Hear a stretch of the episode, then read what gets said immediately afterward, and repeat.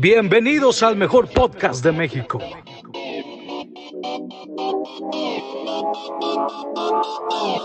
Ay, mira, tú cállate, cállate, cállate, cállate, cállate, cállate, cállate. Discrepo el podcast, el podcast entre amigos. Ay, mira, tú cállate.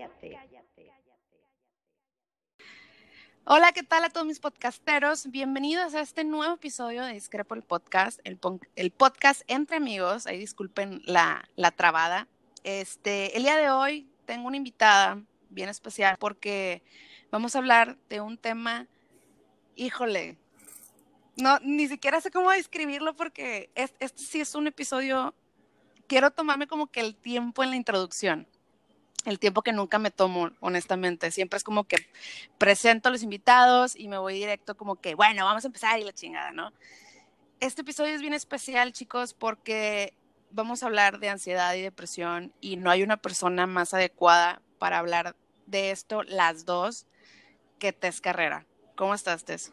Muy bien, muy emocionada de estar en tu podcast. Ya sé, ya sé, tanto, ya tenemos este bastantito tiempo para este, los que nos están escuchando. Yo a Tess la conozco que hace un año. Literal, 2020 nos conocimos, güey. Sí, pero pues sí, como en abril más o menos, por cuando entré. Sí, sí, sí, sí. Este, entonces tenemos, la pandemia nos ha unido y ha, este, pasa algo muy interesante entre ella y yo que siempre que hablamos, para esto, ojo, es bien, es dato curioso entre Tess y yo, no nos hemos conocido en persona, o sea, True. e- eso es lo más cabrón, no nos hemos conocido en persona y creo que este, lo que me llama a mí mucho la atención es que cada vez que yo tengo una interacción con Tess, siempre son emociones al rojo vivo, o sea, siempre estoy así de que con el, con el nudo en la garganta, Siempre terminamos llorando por alguna Sí. razón. por alguna u otra razón, exactamente. Entonces, este podcast lo quisimos hacer eh, pues con mucho amor, bien preparadas para contarles nuestras experiencias, lo que hemos vivido, cómo lo hemos superado, este, algunos consejos, algunos descubrimientos que hemos hecho, este, durante nuestra experiencia eh, sufriendo y este, trastornos de ansiedad o trastornos de depresión. Eh, les vamos a platicar cuántos tipos de depresión hay, cuántos tipos de este, trastornos de ansiedad hay, etcétera. Entonces, eh, ¿cómo te sientes, Tess? O sea, primero que nada, quiero saber cómo te sientes de hablar este tema, güey. Yo estoy muy ansiosa, la verdad. Siento que vamos a acabar este, llorando, que alerta de spoiler, vayan por sus Kleenex porque va a estar, la idea no es hacerlos llorar, pero la idea sí es hacerlos más empáticos, o sea, que estén, si conoces a alguien, este, que esté sufriendo por cualquiera de estas eh, dos eh, trastornos este, es- em, Condiciones. mentales, ajá, condiciones mentales, em, para, pues, para que estén preparados, ¿no? O sea, ¿qué es lo que pueden hacer para ayudar a estas personas? Este, también, eh, como que en qué punto se tienen que poner, ¿no? Que eso es lo más importante, o sea, porque es muy difícil estar entre te quiero ayudar y que se como carguen toda esta responsabilidad de sanar a las personas a irse al otro lado de, de- del puente de no, yo no estoy hecho para rescatar a nadie, no sé qué, que es muy cierto, pero no hay que, es que es una línea bien complicada. Sí, y aún y si, por ejemplo, los que lo van a escuchar lo están viviendo, también que vean que hay manera de pues, seguir adelante. hay una luz al final del túnel, este, y no me refiero a esa luz, este, sino hay esperanza. Todos tenemos la capacidad de poder salir adelante. Duele mucho, es un proceso muy difícil, nunca va a ser sencillo y nunca lo voy a minimizar porque todos vivimos cosas diferentes. Este, pero se puede vivir con esto, porque yo creo que es eso al final, o sea, aprendes a vivir con ello. Y este, y pues sí, estoy como emocionada, estoy un poco ansiosa también porque siento que vamos a terminar llorando. Estoy, no sé, la verdad es que contigo creo que nunca me he abierto tanto con nadie con respecto a lo que viví. Entonces, vamos a ver en qué termina este, este, este podcast. Ya sé, pues a darle, este, habiendo dicho eso, este, estén pues siempre conscientes. Yo sé que ustedes podcasteros son bien fieles y están súper eh, conscientes de la dinámica de mi podcast, pero para los que son nuevos, eh, no somos ningunos expertos aquí, aquí nada más debatimos desde nuestra experiencia, desde nuestro conocimiento. Dicho esto, pues hay que empezar. Eh, fíjate que estaba viendo, ese y yo estábamos platicando, este, porque pues queríamos ver cómo íbamos a desarrollar este episodio porque creemos que es un episodio delicado, este, que no puedes irte como que por las ramas sin tener una conclusión, etcétera. Y una de las cosas que le estaba platicando a Tess que se me hizo bien, que quiero discutirlo contigo, este, se me hizo muy interesante lo de la cifra de, eh, de la OMS, donde dice de que cada 40 segundos se comete este, un suicidio a nivel mundial. Ojo, o sea, de que entonces, y que en el 2020 se esperaba que esa cifra disminuyera a 20 segundos. Entonces, primero que nada, hay que dimensionar, ¿no? Hay que dimensionar la cantidad de gente, o sea, que, que, que, está viviendo por esto. Por ejemplo, en el 2017, 300 millones de personas este, a nivel igual, todas las cifras que yo voy a decir va a ser a nivel global, este, nada más para que lo tengan como que en el radar. 300 millones de personas sufrieron depresión en el 2017 y 260 millones de personas sufrieron ansiedad. Y eso fue en el 2017. O sea, no me quiero ni imaginar. La cifra del 2020. No, no, no, no. Porque a todos nos hizo garras. O sea, la verdad. O sea, el, el, el 2020 yo creo que fue un año o renaces o renaces. O sea, yo creo que literal todos fuimos ave fénix en, en este año que acaba de pasar. Sí, totalmente de acuerdo. Y sí, es un número muy... De repente piensas que tal vez no es tanto. Eh, creo que lo que es preocupante es la cantidad de gente que lo vive. Más preocupante aún la cantidad de gente que lo vive y no lo sabe o se acepta, o más bien no lo quiere aceptar o no sabe cómo aceptarlo, porque también esa es otra realidad. Eh, que ni, o incluso gente que tal vez lo está viviendo y son de esas personas que piensan que eso no existe, por lo tanto, obviamente eso no puede estar pasando con ellos.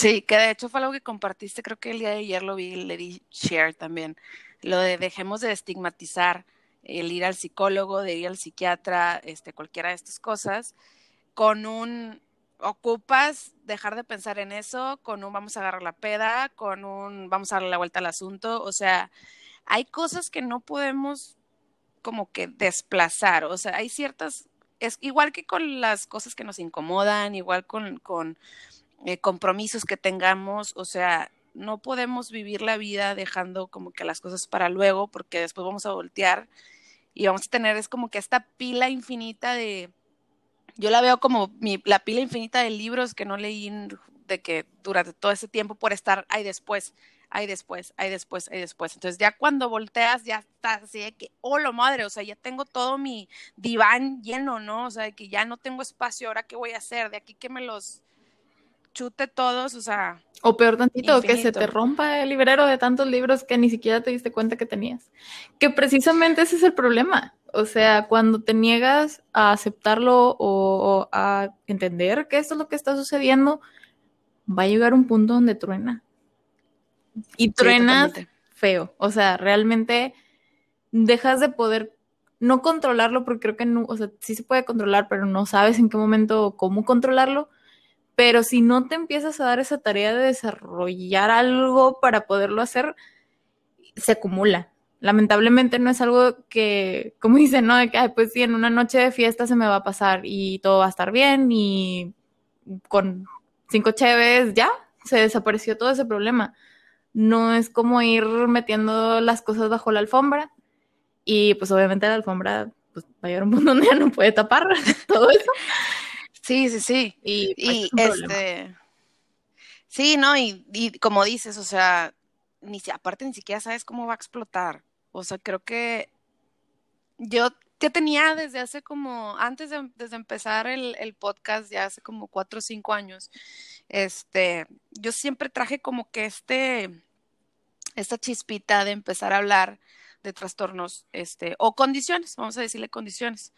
este, de condiciones, porque cuando a mí me sucedió la primera vez, fue como que, güey, qué chingado me está pasando. O sea, ¿qué es esto? ¿Cómo es esto? De hecho, esa vez que yo creo que a mí tuve como que cierta, no sé a qué se deba, pero en mi caso, yo tuve como que esa fortaleza de decirle a mi mamá, no quiero estar así toda mi vida. O sea, no me quiero sentir así, necesito ayuda profesional. Entonces, hay personas, como tú decías ahorita, este, que ni siquiera han dado ese paso por X razón, o sea, ya sea monetaria, ya sea por la familia, porque también la familia a veces tiene mucho que ver, este, que no te permiten como que esa estabilidad emocional, o que te dicen, ay, güey, ir al psicólogo es para locos, o las palabras de, güey, todo es mental, güey, o relájate, o Ni es para la que odio. Sí, la que odio, odio, odio, y en general, o sea, no, no que me, no porque me la digan a mí, o sea, porque la he escuchado que se la dicen a mucha gente y eso para mí es lo peor que le puedes decir a alguien, es lo de, hay mucha gente allá afuera sufriendo, o sea, como que sé que el mensaje eh, es, siéntate agradecido o como que compárate, pero fíjate que también estuve leyendo, o sea, hubo varios libros que me aventé sobre como que antropología emocional, ¿sabes? Que que, que tenía mucho que, que yo creo que por eso cuando estuve, cuando tuve mi lapso depresivo, me hice súper tóxica, porque quiero que entiendan cómo se dimensionan las cosas cuando tienes alguna de esas condiciones. Este, que yo decía de que, güey, o sea, pinche egoísta, que quieres que me dé gusto que las otras personas estén mal, güey. ¿Sabes? O sea, que como, ¿por qué me voy a alegrar que haya personas allá afuera sufriendo? que por lo que tú quieras, porque tengan cáncer, porque les falta comida, lo que sea, o sea, que güey, no me voy a alegrar por eso. Entonces, puede sonar a lo mejor muy tóxico, ¿verdad? Pero así es como uno dimensiona las cosas cuando tienes esta condición, o sea, no lo ves. Me acuerdo perfecto que una vez fui a, echar cheves con unas ex compañeras, este, y estábamos hablando de cierta persona y, yo, yo les dije que, güey, es que se me hace que, tiene depresión. O sea, las cosas que está haciendo no son, llega súper tarde al trabajo, se va súper temprano al trabajo, como tiene como cierta posición, pues hay, mm, hay como que son más permisivos, pues, este, o sea, ya eso se maneja como que en alto directivo. Y las cosas que decían no eran coherentes y muchas cosas así. Y yo de que, güey, y estaba manejando muy mal su equipo y como que se, todo se estaba resquebrajando, ¿no? Entonces, por eso les digo de que, oigan, se me hace que esta persona tiene ansiedad. Digo, tiene depresión. Y me dicen, ay, no, güey, pero pues es que, o sea, ¿cómo no te puedes dar cuenta? Y yo, güey, es que no te das cuenta. O sea, cuando estás en ese estado mental, no te das cuenta. O sea, esto quiero que se lo claven, que se lo martillen en el cerebro, todos, por favor, por favor, por favor. No razonas de la forma que tienes que razonar cuando tienes cualquiera de estas este, condiciones. Es imposible. O sea, entiendan eso. O sea, tu versión completa cambia. Incluso cuando empiezas a ir al psicólogo y te tratas tus condiciones y a lo mejor saliste porque tienes un pico increíble de felicidad y todo, porque acuérdense, este, la, la terapia no es lineal. Este, siempre llega un punto en que volteas atrás y dices, ¡Wolo madre, güey! O sea, qué chingados, güey, ¿qué estaba pensando? Como y, puede variar, es como cuando lees un libro varias veces, ¿no? O sea, de que le encuentras un significado totalmente diferente la segunda vez que lo lees y la tercera vez que lo lees. Este, Va cambiando también conforme vas creciendo, ¿no? Y cambia tu manera de percibir la vida, siento yo también. Sí, sí, sí, sí, está súper cabrón eso. Entonces, este, recordemos que el 10 de octubre es el día, es el día Mundial de la Salud Mental, entonces todos apoyemos como que esta... Eh, pues como que esta causa, ¿no? O sea, vamos a tratar de sumarnos. Eh, voy a empezar con los síntomas eh, de la depresión y si quieres de ahí nos vamos como que desmenuzando cómo la sentiste tú, cómo la sentí yo y todo esto, ¿no? Entonces, para los que no conocen cuáles son los síntomas este, de la depresión, el estado de ánimo irritable o bajo, la mayoría de las veces, eh, dificultad para conciliar el sueño o exceso de sueño, que esto, es más, vámonos punto por punto. El primero, el estado de ánimo, güey. O sea, Dios santo. Sí. Dios santo. Varía. ¿Tú cómo lidiaste con eso? De hecho, creo que yo llevo batallando con esto desde muchísimo más chica de lo que estoy consciente. Como decías ahorita, como que volteas hacia atrás y dices, no manches, llevo todo este tiempo con esto, porque siempre me he sentido así, pero nunca le di como la importancia que debía haberle dado hasta que mi, generalmente lo mío era tristeza. Me sentía muy triste, me sentía, o sea, incluso haciendo cosas que disfrutaba, me sentía triste, que yo sabía que eran cosas que me emocionaban.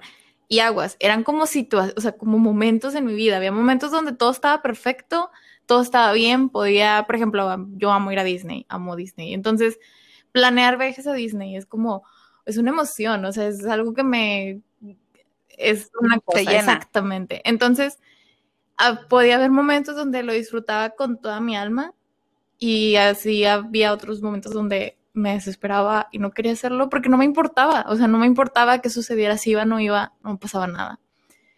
Creo que el momento en donde cambió, dio un giro eso, o fue como mi primer luz roja muy fuerte, fue con irritabilidad.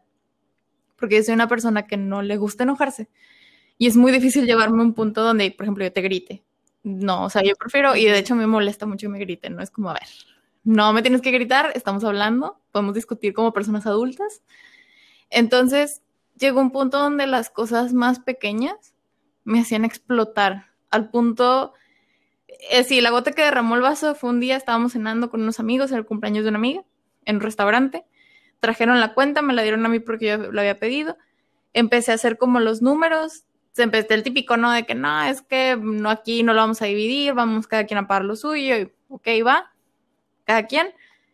Nos, fue una tontería, no me salieron los números, fue eso. Y yo siempre era como que no, es que yo las matemáticas, de que no soy fan, pero por alguna razón se me dan. Y no me salió la cuenta. Y empezaba a ver que, a ver, no, préstame, le llegó la mesera y así se empezó a hacer como que no está aquí bien los números. Y me desesperé tanto, o sea, digo, o sea, fue una desesperación tan grande que le grité a mis amigas, en la vida, le grité a mis amigas, le grité a mis amigas, me paré del restaurante y me salí. O sea, dejé así que el Guau. dinero, que ahí está, me paré del restaurante y me salí. Jamás en la vida, o sea, muy pocas veces he hecho eso y es porque realmente hay una situación muy fuerte sucediendo. Y ahí fue donde dije, a ver, ya van varios episodios así y creo que esto ya no soy yo. No, yo nunca he sido así. Ahí fue donde ya por fin fue que creo que necesito ir a terapia. Me urge ir a terapia. Claro, fíjate que a mí me pasaba, este, bien diferente, güey. O sea, se cuenta que yo tenía como que, justo lo veíamos que a lo mejor, digo, no sé, es que cuando lees sobre estas cosas te proyectas en todos Sí. lados. Entonces, no sé, no sé si sea como que real, verídico. Pero, este, a mí me pasaba, estábamos leyendo, este, Tess me estaba compartiendo hace unos días lo de el high functioning depression, así se Sí. llama, ¿no? Este, y justamente el día de hoy me compartió una, eh, pues los videos, ¿no? O sea, de que en TikTok me compartió unos videos, este, sobre esto y decía de que sí, güey, lo que pasa es que esto se trata de que todo lo haces, o sea, no interfiere con lo que estás haciendo, ni con lo que quieres hacer, ni con nada de eso. O sea, no interfiere con tu vida normal, con tus actividades este, cotidianas.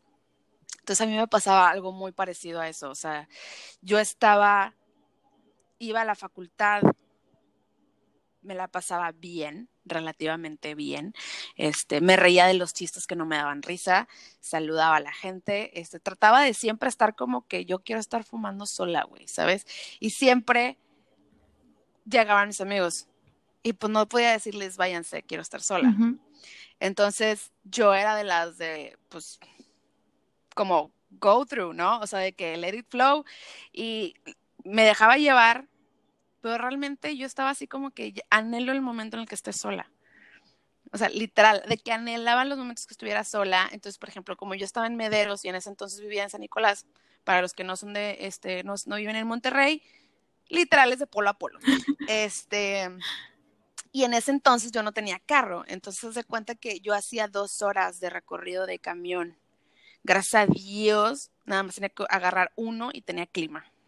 Sí, es Era de los mejores. Ventaja en Monterrey a 40 grados. Sí, güey, súper ventaja. Entonces se cuenta que, pues yo me metía en los libros de Patrick Rufus. Este, yo me iba leyendo todo el camino. Había días que yo me levantaba y, por ejemplo, te voy a decir como que mi rutina, ¿no? O sea, me levantaba, me metía a bañar, lloraba, durante toda la regadera lloraba, salía, me empezaba a pintar, lloraba, me tenía que lavar la cara porque ya estaba todo mi maquillaje muerto. Lloraba tanto mientras me pintaba que yo decía, es que esto es wordless, o sea, es inútil. O sea, que ¿para qué me pinto, güey? Que re resultaba que me terminaba rindiendo, casi ni me pintaba, me pintaba si acaso nada más de que rímel y ya. Este, y comía, agarraba el, el, transporte, a veces lloraba en el camino, o sea, me ponía de que mis audífonos, a veces lloraba en el camino, y luego llegaba a la facultad y finge que eres feliz. Literal. O sea, esa era de que pásate todo el día fingiendo y platicando con tus amigos y ríete de los chistes que no te dan risa. Este, y ya, literal, de hecho, ahorita que me pongo a pensar, si me transporta ese momento, digo, madre, güey, pues yo casi ni hablaba. O sea, no, que no, sé por qué les caía tan bien a mis amigos y nunca hablaba. Este, es, porque sí, o sea, sí fue, yo, ¿qué será? Yo creo que unos, de periodo un año me la viví así. Digo, son cuatro años y medio de facultad, pero fue un año que fue como que no estaba, yo no vivía, no existía, este, sí, no sé qué pedo, güey, o sea, y sacas que realmente las personas no se, no se daban cuenta, yo creo que nadie se dio cuenta, este, recuerdo que mí me sucedió como que algo trágico, este, y no estaba como que mi mejor amigo en ese momento, ¿verdad? Porque tenía una relación. Después pasó el tiempo y se enteró porque yo le dije y me dijo de que, güey, verga, o sea, nunca me voy a perdonar que no estuve ahí para ti. O sea, de que, ¿cómo enfrentaste toda esta mierda sola, güey? O sea, y yo de que, güey, una, güey, todo el mundo tiene, o sea, yo, porque hasta eso, o sea, era como que depression friendly. O sea, yo era como que, güey, pues no, no me vas a salvar, güey. O sea, qué hueva. O sea, de que, o no te voy a aventar problemas míos, o todo el mundo tiene sus cosas, güey, como para yo venir y decirles, ¿qué me pasa? Porque eso lo piensas mucho. O sea, literal, cuando traes esta condición, dices, es que yo no soy nadie aquí. O sea, ¿por qué voy a ir a decirle a la gente mis problemas y todos tienen sus problemas? Este, que esto es algo que, ojo, o sea, quiero que si hay alguien que nos está escuchando que piensa esto, vayan a terapia. Si no quieren decirle nada de sus cosas a nadie, no pasa nada, está perfecto, está perfecto, no le deben de explicar nada a nadie, pero por ustedes, por el amor que ustedes se tienen o por el amor que quisieran tenerse ustedes mismos, cuéntenselo de perdido a su psicólogo. Vayan con alguien profesional y díganle, ¿sabes qué? Tengo toda esta mierda en mi cabeza y siento esto. Entonces, ese es uno de, las, de los primeros puntos, ¿no? El estado de ánimo irritable, que o, el irritable o bajo la mayoría de las uh -huh. veces, que en tu caso te irritaste y en mi caso fue todo lo contrario, ¿no? O sea... y ahorita que me pongo a pensarlo, o sea, qué loco que haya sido hasta que me irrité, o sea, que, que me empecé a enojar porque estaba tan acostumbrada a la tristeza. Uh -huh. O sea, vaya, volteo de que desde que tengo 14, 15 y digo, no manches, o sea, a veces sí me la pasaba como muy triste o llorando, o me pasaba así como lo dices tú, ¿no? Como que me estaba maquillando y estaba llorando, me estaba en el baño y estaba llorando. Pero me acostumbré sí. tanto a eso que ni siquiera era lo que me preocupaba. Me empecé a preocupar cuando me empecé a molestar y a enojar, o sea, fue como de que, ah, de que esto no es normal. es como, pues no, tampoco es sí. estar triste, amigos, no, estar triste no es normal, pero... Sí, no, no, para nada normal. Y fíjate, a mí me dio, tu, tuve como que estos dos lapsos súper fuertes, este, que el primero, te digo, fue, este, así, fue muy triste literal. Yo era tristeza de, de, de, intensamente. O sea, me veías a mí con mi nubecita arriba. O sea.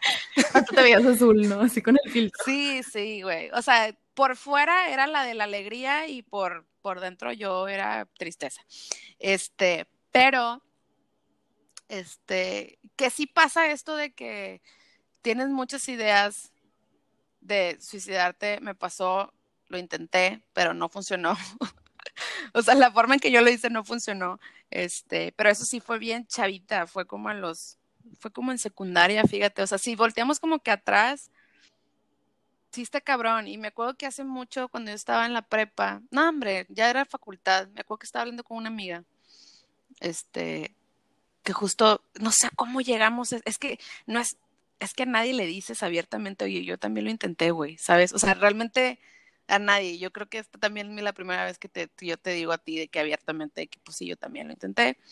Este, me acuerdo que estaba, no sé qué estaba pasando y estábamos platicando, ya era tarde, estábamos en su terraza y le dije, güey, yo hice este pedo de que cuando estaba en la secundaria, pero no me funcionó. Y fue de que, güey, yo también, qué pedo. Y yo de que no mames. Y las dos lo habíamos intentado de la misma forma y fue de que, verga, güey, venga, o sea, te quiero un chingo. Y, o sea, nos abrazamos y la madre y fue de que, madres, güey, o sea, sí está bien fuerte como que ya cuando te enteras que ya estás dando un paso más allá. O sea, ya tu dolor, tu tristeza van, tu ira, tu rabia por no poder sentirte bien, este, va más allá y das como que ese paso al suicidio, ya estamos hablando de, de, de cosas mucho mayores, ¿no? O sea, ya es como que, güey, vamos a darnos un momento, güey, y necesitamos de que hablar todos, ¿no? Incluso lastimarte. O sea, sin la intención de hacerlo, lastimarte es suficiente razón para que es una súper bandera roja. Porque no necesariamente sucede aguas, no necesariamente te estás, o sea, te lastimas y eso quiere decir que en algún punto vas a intentar hacer el suicidio. O sea, ¿qué fue lo que me pasó? Mucho tiempo viví lastimándome y mucho. Por años, estamos hablando de 10 años. Y mi intento de suicidio fue ya mucho más grande. De hecho, yo sí fue hace dos años. Y pues son de esas cosas que no es precisamente que por haberme estado lastimando todo ese tiempo, tal vez no era, no, porque realmente lastimarte funciona diferente, es otro tipo de, sí es una depresión, pero depende mucho de la manera en que tú te ves. Por ejemplo, yo ya después de mucha terapia entendí que lo hacía como una manera de autocastigarme por no llegar a ser la expectativa que yo tenía de mí misma. Mm, ya. Eh, y esa era mi manera como de controlar eso. Llega un punto donde también este tipo de actividades te da endorfinas, por lo tanto te hace sentir bien que no significa que estés bien, pero te hace sentir bien en ese momento. Es una como temporal, ¿no? Este, y, y luego, vaya, por otras cosas, o sea, ya cuando se, ya estaba en terapia yo, o sea, yo ya estaba en terapia cuando empecé a tener estos cada vez más fuertes pensamientos de hacerlo porque acaba de pasar algo muy fuerte en mi vida y, y fue como la gota que derramó el vaso y fue como ya para qué le sigo intentando, ¿no? O sea, no, no tiene caso seguir aquí. Y mi, mi, mi, terapeuta se dio cuenta de eso y como que sí fue de que, a ver, mándame los teléfonos de tus amigas, de que de tu hermana, tenemos que estar súper al pendiente de ti. Eh, y aún así no, o sea, como que no pasó a mayores. Este, el intento no funcionó. Creo que lo que más puedo hacer es agradecerle a mis amistades porque sin haberles dicho directamente lo que yo estaba a punto de hacer, entendieron todas las señales y fue que le hablaron madre. de que tenemos que hacer esto ya. Y fue por eso no, gracias a Dios, no, no pasó nada. Y aquí sigo. Pero sí, o sea, son, está bien fuerte, es muy, muy intenso. Sí, y dijiste algo bien importante, o sea, lo de hacerse daño uno mismo, ojo, no siempre se expresa de manera física. O sea, el hacerte daño también tiene mucho que ver con lo emocional o con las parejas con las que estás. Si permites que te traten mal, que te degraden, que esto, que porque te estás haciendo daño a ti psicológicamente. O sea, la agresión, violencia hacia ti mismo va desde la física hasta la psicológica. Entonces, no necesitan este flagelarse o cualquier cosita para que digan, ay, ojo aquí. O sea, no, también si ustedes mismos están haciendo daño psicológicamente, también es un foco rojo, también es una banderita de, eh, ¿qué onda? O sea, tienes que, hacer, ajá, de que hay que hacer algo. Y, este, y sí, sí, sí, súper importante como que siempre estar alerta. Le estaba pasando la, la semana pasada, le pasé a Tess unos videos porque, pues, somos fan, bueno, yo soy fan de todos los videos de Merca, todos los videos de publicidad, soy súper fan. Entonces, le mandé unos que le dije, es que me encanta porque tienen campañas este, para la prevención del suicidio, para la este, como concientización de las condiciones de depresión ansiedad, etcétera. Entonces había uno que me llamó mucho la atención que decía de que, bueno, fueron dos. Uno que decía de que mental health is health. O sea, la salud mental es salud. Primero que nada, o sea, es igual de importante como si te enfermas, si te da gripa, si te da lo que sea. O sea, la salud mental es igual, al final de cuentas sigue siendo salud y tenemos que cuidarnos exactamente igual a como cuidamos nuestro cuerpo. Este, y número dos, este, un, una illness, o sea, de que una enfermedad sigue siendo una enfermedad, o sea, no importa qué onda. Y creo que el punto más importante es lo de nunca parece, la depresión no es, no, no trae un letrero.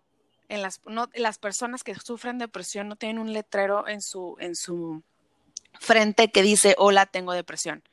Puede ser la persona que menos imaginan, la más feliz, la que jamás va tú dices, ay, güey, pero si se la pasa riéndose y es una estrellita y todos lados donde está brilla y... O sea, la depresión es el asesino silencioso. O sea, realmente es como la, la, la presión baja o presión alta, ¿cuál es? De que, que igual, o sea, no sabes ni qué pedo y ya es de que, hola madre, o sea, ya se fue. Entonces, este, pues sí hay que estar como que bien conscientes de esos estados de ánimo y este, la segunda es la dificultad para conciliar el sueño o el exceso de sueño. Yo me fui al exceso de sueño. Era como que, ¿sabes qué? No quiero saber nada de mi vida. Adiós. Yo al contrario. tocó? Yo al contrario, me daba insomnio. Me dio empezado muchísimo insomnio, no me podía dormir, dormía. Digo, siempre he sido una persona que duerme poquito, pero porque siempre estoy haciendo diez mil cosas al mismo tiempo y estudiaba y trabajaba y hacía esto y ayudaba. Entonces, era normal para mí dormir cinco, cuatro horas todos los días. Pero luego llega un punto como que ya me estabilicé, ya nada más, no sé, te enfocas en una cosa y pues sí intentas dormir un poquito más. Nunca he sido muy dormilona, pero empecé a ver momentos, creo que ahí fue como la diferencia. Una cosa es quedarte despierto porque estás haciendo algo o porque, no sé, quieres ver la tele o algo así. Y otra cosa muy diferente es quedarte despierto porque tus pensamientos no te dejan relajarte, porque incluso puedes tener sueño. O sea, realmente te estás cayendo de sueño pero tu cabeza, o sea, yo por ejemplo cerraba los ojos, así me costaba, y mi cabeza seguía funcionando. Y estaba pensando en así, cómo me iba a hundir más adelante. Y eso, ese también tiene mucho que ver con la ansiedad. A veces la ansiedad te causa, te causa ese tipo de cosas. Entonces no dormía. De repente, de que no, pues me dormía a las 3 de la mañana y como que ya me levanté a las 6. O sea, dormía horas. O de plano toda la noche como que, como que duermes y no. O sea, como que estás siempre en un estado de alerta no descansas. incluso había veces que puedes dormir ocho horas, pero realmente durante la noche nunca pudiste conciliar tranquila el sueño. Y tu cabeza estuvo alerta, entonces te despiertas cansada. Entonces, sí, fue como al contrario, no. De hecho, no podía dormir al punto que tuve que empezar a tomar medicamento para poder dormir. Porque también quedarme despierta hace que mis pensamientos complotearan más en mi contra. Y como todavía no aprendí a controlarlos, se distorsionaban más. Exactamente. Y empezaba ahora sí ya problemas otra vez de lastimarse, de pensar en cómo terminar cosas, etcétera. Sí, Sí, está sí. muy difícil. Y por ejemplo, el cambio grande en el apetito, a menudo con aumento o pérdida de peso, a mí me pasó, yo tuve dos como que lapsos importantes, ¿no? O sea, de que el primero, yo quería desaparecer, que fue cuando tuve mi intento, ¿verdad? Y el segundo, yo ya estaba harta de desaparecer y quería que me vieran. O sea, fue totalmente diferente el uno de otro, los síntomas fueron totalmente diferentes, pero al final de cuentas vienen en la lista de síntomas este, de, la depresión. Y a mí me pasó, me pasaron las dos. En la primera, yo adelgacé, te la bañaste, o sea, yo llegué a pesar como 50 kilos o 49, 48 kilos. De hecho, me acuerdo que el papá de una de mis mejores amigas me decía de que Erika, que ya te ves enferma. O sea, y yo me intensiaba en el gimnasio increíble. Yo decía, es que yo quiero ser delgada y es que, este, lo que sea, y hacía dietas bien cabronas, güey, me la, me la pasaba tomando de que los jugos de naranja y fibra, de que todo el día y... Pero es, era una forma yo de como que de explotar el quiero desaparecer, güey. O sea, ¿sabes? O sea, de que como que lo estoy disfrazando de, de, de salud eh, física, pero quería desaparecer, o sea, no quería estar ahí. Y ahí fue cuando me dio lo del el exceso de sueño y la falta de apetito. Y en el otro comía, comía y comía y comía y comía y valió madre. Entonces, fue, pues sí, fue todo lo contrario.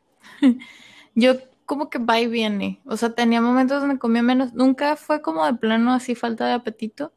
Eh, a veces comía menos, a veces comía mucho. Lo que sí es que, por ejemplo, yo vivo estresada todo el tiempo, o sea, no sé por qué, no me pregunten porque es algo que todavía también estoy, estoy tratando. Lidiando con eso. Lidiando sí. con eso, aprendo a vivir con eso. Este, y pueden ser por cosas bien tontas, ¿eh? o sea, no crean que, pero bueno, eso es lo que me toca a mí. Y el estrés a mí me hace comer. Entonces, y no tanto de que, ay, voy a ir a agarrar unas papitas, voy a agarrar un chocolate o no, o sea, simplemente, pero no sé, me servía una porción más. O como que me acababa todo lo del plato, aunque yo sabía que estaba llena, pero seguía comiendo, o sea, pero porque yo sentía que me tenía hambre.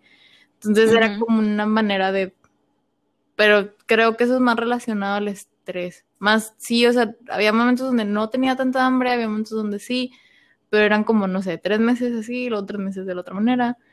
Nunca he así, o sea, vaya, nunca se vio tan reflejado en eso cualquiera de todos los problemas que he tenido. Este, pero sí. Sí, pues sí, es que sí está, ay, es que es todo una odisea esto. Cansancio y falta de energía. ¿Cómo lidiaste tú con eso? Creo que aquí, eh, precisamente los videos que te pasaba en la mañana, ¿no? Bueno, que te pasé uno la semana pasada y luego otro, o sea, los del high functioning depression y high functioning anxiety. Sí. Yo siempre estoy cansada por lo mismo que me encanta estar haciendo todo al mismo tiempo y siempre tengo sueño, pero como quiera duermo bien, pero no sé, es raro. Pero siempre, aún estando muy cansada hacia las cosas, nunca dejé de trabajar, nunca dejé de dedicarme a lo que tenía que hacer, nunca permití que eso que estaba viviendo, que me estaba llevando a la fregada internamente. Interviniera en mi vida como persona funcional de la sociedad. Entonces, ¿estás cansado? Sí, y mucho más cansado porque tu cabeza ni siquiera descansa cuando duermes, ese es el problema, pero pues ni modo, hay que seguir haciendo las cosas. Entonces, no, llega un punto donde no... Es más, yo creo que si me hubiera dejado llevar, como no, voy a dejar de hacer todo, me hubiera afectado muchísimo más. Como que también me ayudaba un poco mantenerme a flote, el Sí. siempre estar ocupada. Porque era eso, al estar ocupada, no estoy pensando, no estoy razonando en todo lo que siento. Y por eso a veces como que el workaholic sale por ahí, porque esa es la manera en que tapo, o es como mi, mi de que, ay, vamos a ponerle un taponcito aquí, no pasa nada, que también es malo, pero Sí. porque hay que procesar las emociones. Pero bueno, creo que eso era lo que, sí, siempre estaba cansada, pero como quiera, había que seguir. A mí me, es que a mí, yo no recuerdo estar como muy cansada. Yo, yo cuento, yo me acuerdo estar desganada. O sea, no quería hacer nada, era como que, ay, qué hueva, tengo que ir a la facultad otra vez. Pero lo hacías. "Ay, que-". Ajá, pero lo sentía, o sea, sentía como que esa flojera pero no, o sea, ¿cómo te explico? Era como si algo me oprimiera. O sea, me sentía como, no me sentía saludable de mi cuerpo, eso, eso es un hecho. O sea, no lo sentía sano, pero sentía que estaba bien. ¿Sí me explico? O sea, sentía que estaba bien, pero no me sentía sana y no tenía ganas de nada. O sea, era como que no. De hecho, hubo un, este, un evento en mi vida que me dio para, no sé si has visto la película de Carrie Bracho, de que la de Sex and the City. No, pero sí cuál dices. bueno, este, en una de las, este, para los que sí, los que están escuchando y sí la han visto, eh, creo que es la primera película donde se casa, bueno, se iba a casar y la dejan plantada, entonces ella se va a las, bueno, que le dicen mexicoma, ¿no? Porque se la pasa dormida de que un chorro de días. Eso me pasó a mí. O sea, yo estuve dormida como tres, cuatro días, güey. Y nadie me podía levantar. O sea, era de que no, es que no te puedo explicar. O sea, era un sueño.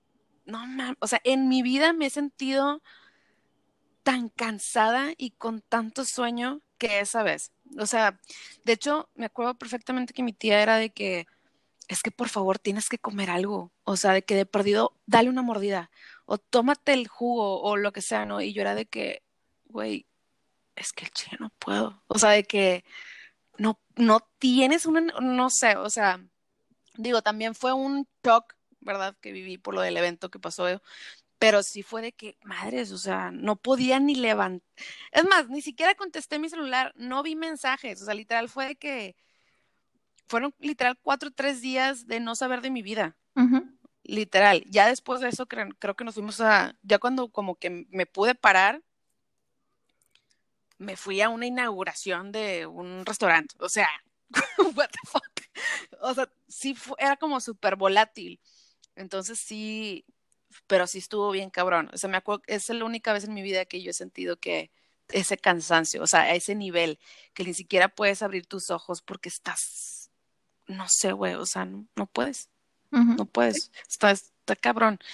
Este, y creo que aquí viene lo más cabrón, güey. El, siguiente punto es sentimientos de inutilidad, odio a sí mismo y culpa. Resumen, yo sentí todo eso. Igual. Por dos. Ah. Sí, o sea, fue de que, como, como decía Rocío Turner en el episodio antepasado, este, bueno, para los que nos están escuchando ya es un episodio bastante viejo, eh, pero eh, decía que, güey, a mí me dolió lento y bonito. O sea, lo viví lento y bonito, güey, y lo sufrí cabrón, bueno, igual, o sea, Sí, totalmente. O sea, te sientes inútil, te odias, te echas la culpa por todo lo que haces. Creo que esto se junta con el punto número uno, o sea, que con lo que platicábamos. Este, la dificultad para concentrarse. Pues yo sí me concentraba, pero me concentraba en pensamientos que no eran buenos para mí. que no servían de nada, no son productivos. Sí, sí, sí, o sea, literal era ida, ¿sabes? O sea, siempre estaba ahí en otras cosas. Estaba concentrada en lo que estaba pensando que no eran cosas buenas. Sí, Entonces. Sí, es, es un constante de no sirvo para nada, no sé por qué estoy aquí, no estoy haciendo un cambio, no va a pasar nada si me voy, nada va a ah, cambiar, eso. nada va a salir adelante, nada, no voy a hacer falta.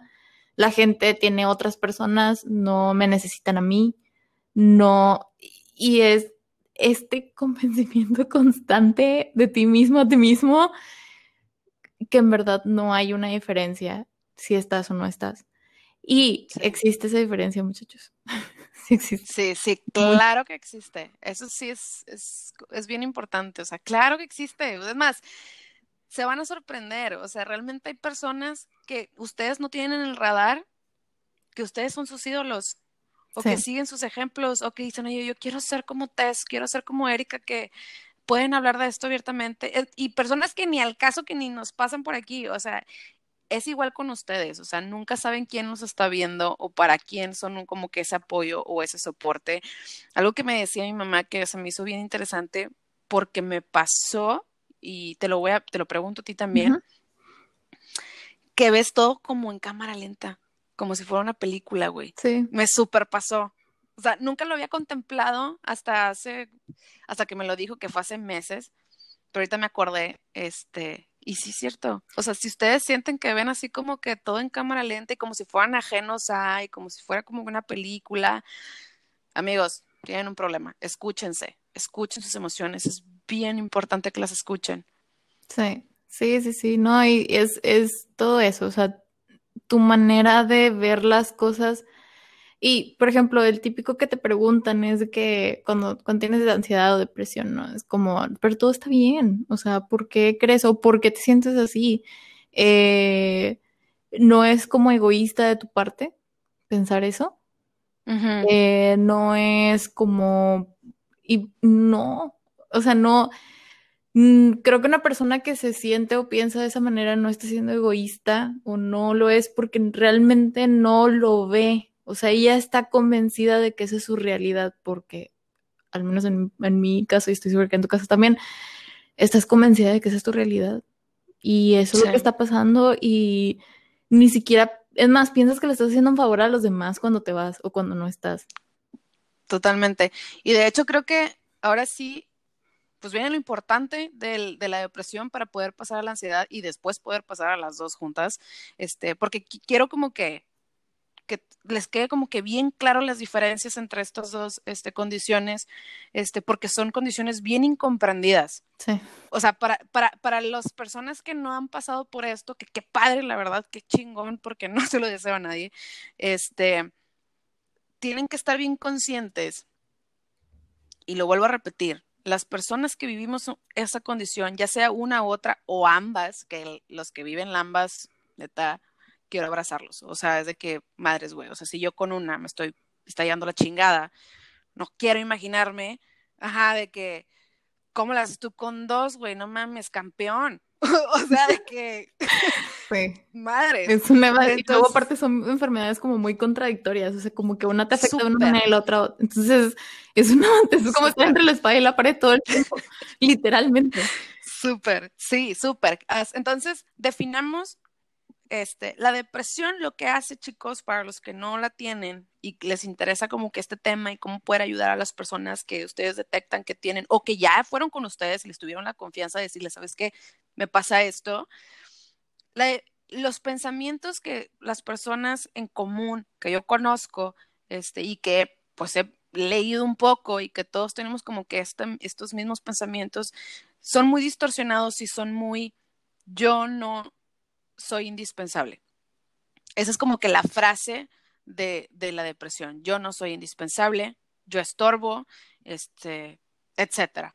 Entonces, ojo, si tienen un hermano, un amigo, alguien que ustedes digan es que estoy preocupado, es que me quiero acercar, tienen que estar bien conscientes que una, está increíble que se quieran acercar, pero no pueden ser toscos. O sea, imagínense que están en un safari y se quieren, se quieren acercar a un león.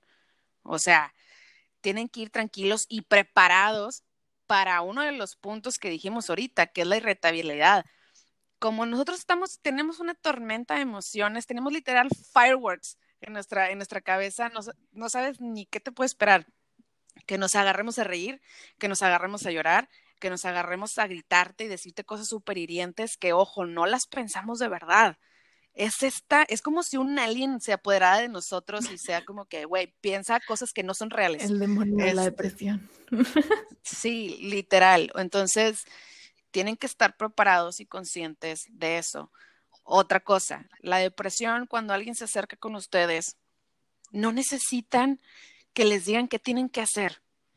Yo creo que eso es de las peores cosas que pueden hacer. Obviamente, así decirle de que, oye, pues, ¿has considerado ir con un terapeuta? ¿Has considerado ir con un psicólogo? Claro, pero escuchen cómo lo estoy diciendo. No es un, tienes que ir con un psicólogo, güey, te urge, medícate, eres un intenso, ¿qué puede estar pasando? O de que, ay, güey, eres un dramático, güey, para nada. O no. O sea, lo que queremos cuando decimos que estamos en esta condición es un grito de amor, es un grito de necesito amor. Entonces, ¿qué puedes hacer? Si te lo permite la persona, si ves que te está dando entrada, puedes darle un abrazo, puedes decirle, te agradezco muchísimo que me tengas la confianza de compartirme estas cosas, cómo te sientes, lamento mucho que estés pasando por esto, gracias de que por decírmelo, ¿qué me quieres contar? Sabes que estoy para ti, te apoyo, lo que necesites, bla, bla, bla, bla, y escucharlo, más que hablar, escucharlo. Entonces, eso es lo, mejor que pueden hacer si están cerca de alguien que ustedes creen que está este, viviendo con esta condición. Creo que es lo que pueden hacer. ¿Tú qué opinas, Tess? ¿Tienes algo que agregar? No, creo que básicamente es eso. O sea, lo mejor que puedes hacer es preguntarle cómo se siente. No asuman nada de lo que creen que esa persona está viviendo, que esa persona está sintiendo. O sea, no lleguen y le pregunten, ¿estás triste? Porque, pues tal vez no, tal vez está enojado con la vida.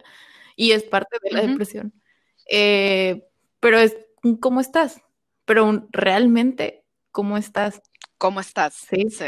No me digas bien, el típico, ¿no? Cuando te preguntan, ¿cómo estás? Bien. ¿Y tú? Bien, también, gracias. no. Sí. Va a ser difícil. Eh, qué padre si la persona se acercó a ustedes primero y les empezó a contar la situación sin ustedes como comenzar pero creo que es válido como preguntar constantemente cómo vas, cómo te sientes, cómo sigues. Eh, no sé, cualquier también señal de alerta, ¿no? O sea, si es una persona que te dice, es que siento que no valgo nada. Sí. Alerta. ¿Por qué? ¿Por qué, ¿Por qué piensas eso? De que no, pues es que ya puede que abran ese, ese campo. Pero es paciencia y si no forzarlo, porque si lo forzan, yo creo que la persona al contrario se va a cerrar más y puede ser más complicado todo el proceso de, de, intentar ayudar. Sí, totalmente de acuerdo. Este, creo que la palabra importante, clave que mencionas es no asumir.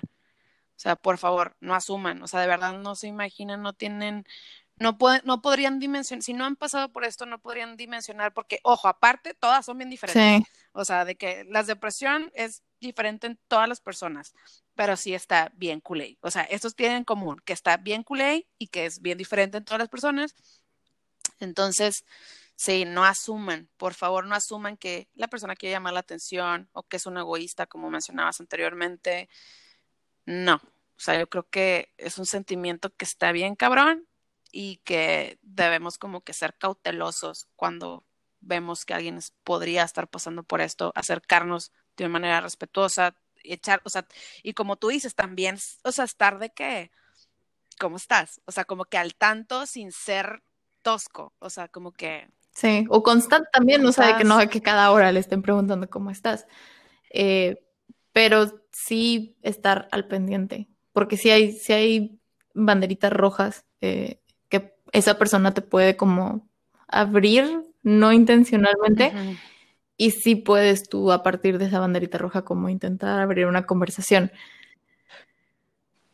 ¿Cuál sería una de las banderitas rojas que tú dirías? ¿Sabes qué? Por ejemplo, el cuarto. Ese yo creo que para la, la familia es la alerta más grande de duerme mucho o no puedo dormir y el cuarto está hecho mierda. O sea, literal tiene un chingo de mugrero, tiene comida. O sea, si tiene comida en su cuarto por más de un día, híjole, o sea, de que no ha atendido su cama durante la, la, Porque una cosa es que no lo tienes por flojo, pero todo lo demás esté limpio. ¿Sí me explico? Pero cuando literal, uno sabe cuando el cuerpo es, cuando el cuerpo, cuando el cuarto está sucio, sabes que tienes todo por todos lados, eso yo creo que es una señal de que, güey. Que deja de comer. ¿Qué onda? Que deje, o que coma de más que la manera en que se expresa, eh, o sea, como que si empieza a decir muchas cosas negativas de sí mismo, o él no vale la pena, o para qué me esfuerzo, como creo ese tipo de cosas también. Eh, si es una persona que generalmente habla mucho, que de repente empieza a estar muy, muy callada, eh, creo que ese tipo de cositas son las que algo cambia en la personalidad de, de, la, de la persona, vaya la redundante. O sea, algo cambia, hay un giro, hay una diferencia. Y sobre todo si eres alguien cercano, o sea, si eres una amistad, si eres alguien que comparte tiempo, incluso un compañero, un maestro, lo notan. Es como, oye, Sí. no eres como el de siempre, ¿no? Al igual no preguntarlo así, pero es que, oye, te he notado un poco más, más distante.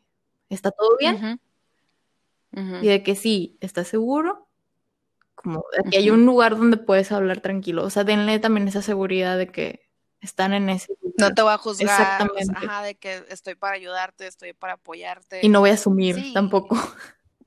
Ajá, exacto, no voy a asumir y tampoco voy a ir a decirle a medio mundo que te está sufriendo esto, porque eso también pasa y es un error, híjole, garrafal, yo creo que uno tiene como que esa confianza de abrirse con las personas y de repente ya medio pueblo sabe lo que te está pasando. Sí. O sea, no también ser como que cautelosos con la información, o sea, con todo lo que les cuentan en confianza. Claro que si es algo de que "Oye, quiero acabar con mi vida o cosas así, claro que vas y se lo comunicas a los papás, a sus hermanos, o sea, Al sí, terapeuta, si ya a obviamente. terapia, o sea, Sí, sí, sí. Entonces, este, sí hay que estar como que y dejar de pensar que quieren llamar la atención, porque creo que también eso es como que una de las eh, cosas que las personas nos volvemos como muy malas en ese sentido de que, ay, güey, quiere llamar la atención. Ay, no sé, ¿sabes? Entonces, sí, yo creo que debemos empezar a ver más con el corazón que desde los prejuicios, ¿no? O que con la Eh, lógica, porque realmente no hace lógica. La depresión es, a- es un desbalance químico en el cerebro. Eso es algo muy importante, o sea, no es algo que la persona esté decidiendo, no es algo que le haya sucedido algo y eso desencadenó todo, porque puede pasar, pero puede que no. Eh, y, y, o sea, físicamente existe un desbalance químico, no es una invención. Eh, y creo que esto es algo sí, muy sí. importante como de entender, porque muchas veces se asume que la persona, ah, también esa es otra cosa, que no lo romanticen, como ahorita que está de moda, a veces Ujú. que estoy bien depresivo. Y no, tal vez estás triste porque algo no salió como querías, o sea, hay una diferencia entre tener depresión y sentirte triste. También es eso, y no, no, no lo usen como algo tan, tan común, porque no debería ser Ujú. común. Este, y, y una persona con depresión sí tiene un desbalance químico, que no hay nadie que lo podamos como eh, Controlar. ¿no? Y diagnosticar más que una persona con un diploma de en Ah, claro. psicología o, o- o psiquiatría. Este, entonces sí, o sea, como que al igual ven que la persona no está bien, es válido, pues como que, oye, pero ¿qué onda? Mejor ve a terapia, mejor ve a que te revisen, mejor y sin asumir que estás loco, no estás mal o nada por eso, nada de ese, de ese tipo de comentarios, por favor. Claro, justo le decía a, como que haciendo este, eh, ¿cómo le diría? Como que esta transición a la ansiedad. Justo le decía a Rocío de que no, pues es que a mí me, dij- me- mi psicóloga me dijo de que no, pues sabes que tómate esas pastillas porque me empezó a dar ansiedad. Este, cosa que a mí jamás, yo jamás había experimentado ansiedad, que creo que tiene mucho que ver con 2020, la verdad, o sea, A mucha gente le porque pasó, ja- mucha gente desarrolló o más bien presentó ansiedad el año pasado. Sí, o sea, y con toda razón del mundo, o sea, el encierro, no estamos diseñados para estar encerrados. Este, entonces me dijo, no, pues tómate esas pastillas, no sé qué. Este, me dijo, si no funciona, pues ya te mando con una psiquiatra, ¿no? Y yo, ah, está bien. No pasó, o sea, no me fui con un psiquiatra ni nada de eso, que no hubiera tenido nada de malo tampoco. Este, pero le contaba eso en el podcast eh, de Rocío Turner y me decía, güey, claro, güey, don't be ashamed of your game. O sea, como decías, o sea, no estás loco, güey. O sea, es un desbalance químico, es, es como vitaminas, literal, y eso tienen que estar, está como que tan estigmatizado y está tanto este tabú de que si tomas cosas para la mente ya estás loco. Ujú. ¿sabes? O sea, de que, a ver, gente, no, no, no, no, o sea, de que ustedes sabían cómo Sigmund Freud decía de que su desmadre, o sea, de que, güey, torturó a la mamá del esposo de la reina Isabel horrible, sacas, o sea, de que literal hizo lobotomías y le hizo radiografía de que, radiografía, le hizo la, ¿cómo se llama? Este, lo que te hacen, ay, radiación en los ovarios, o sea, porque ella creía que tener, él creía que tener ovarios la volvía loca. o sea, literal la torturó horrible, horrible, horrible. Entonces, no, gente, no, gente. o sea, No es así. no es así. No se vayan a esos extremos de, güey, si tomas medicina ya estás loco. O sea, no, no, no, no. Nada más ocupas un empujoncito. Es como cuando ustedes tienen miedo de hacer cualquier cosa, es más, de saltar del bungee. Sí. Ocupan que alguien los tire. O sea, que una, dos y órale. A menos que ya seas una persona que te encanta, ¿verdad? Aventarte.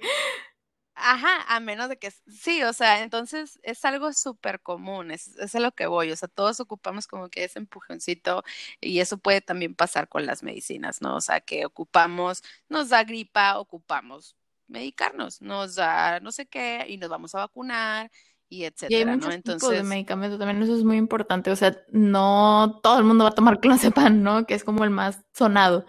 No, por ejemplo, a mí en su momento me tocó, pasé por tres medicamentos porque también no encontraban como el ideal y me quedó muy claro el día que mi psiquiatra, porque ahí sí me pasaron con ya psiquiatra por, temas de medicamentos, eh, me acuerdo que me dijo, el único cambio que debe haber en ti con este medicamento es que tengas pensamientos más positivos. Que no todo el tiempo esté todo negro, oscuro y lloviendo. Ese es el único cambio que debe haber. Porque yo le, por ejemplo, pasé de tres porque el primero, no sé, me daba mucho sueño. Y al día siguiente me sentía hasta como temblando, ¿no? Así como del esfuerzo de estar despierta. Y luego el otro me daba un chorro de hambre. Quería comer todo el tiempo, así, pero todo el tiempo, no importaba qué. Y eso era hambre porque el típico, ¿no? Porque antojo es de que, ah, no, pues unas papitas y de que, ay, de que el chocolatito. No, o sea, yo era de que tengo hambre. Puedo comerme una pizza, puedo comer lechuga, puedo comer una ensalada. O sea, no me importa que no tengo hambre. Entonces, ujú, eh, fue estar cambiando hasta que llegamos a esa estabilidad, ¿no? De que, ah, claro. este, nada más me siento más positiva. Pero como quiera, tuve que seguir yendo a terapia. O sea, esto es importante. O sea, es una suma de cosas. No nada más por tomar medicamento todo se arregla. Claro, y creo que hay que empezar con la diferencia de mentalidad para que no se les olvide a los, a los que nos están escuchando. Acuérdense, la depresión es el soy un inútil, no sirvo para nada, o sea, soy indispensable. La- el pensamiento de la ansiedad es literal imaginarte cosas o creer que están pasando cosas que no están pasando. Y no me refiero a creer que hay gente muerta en la habitación, o sea, no.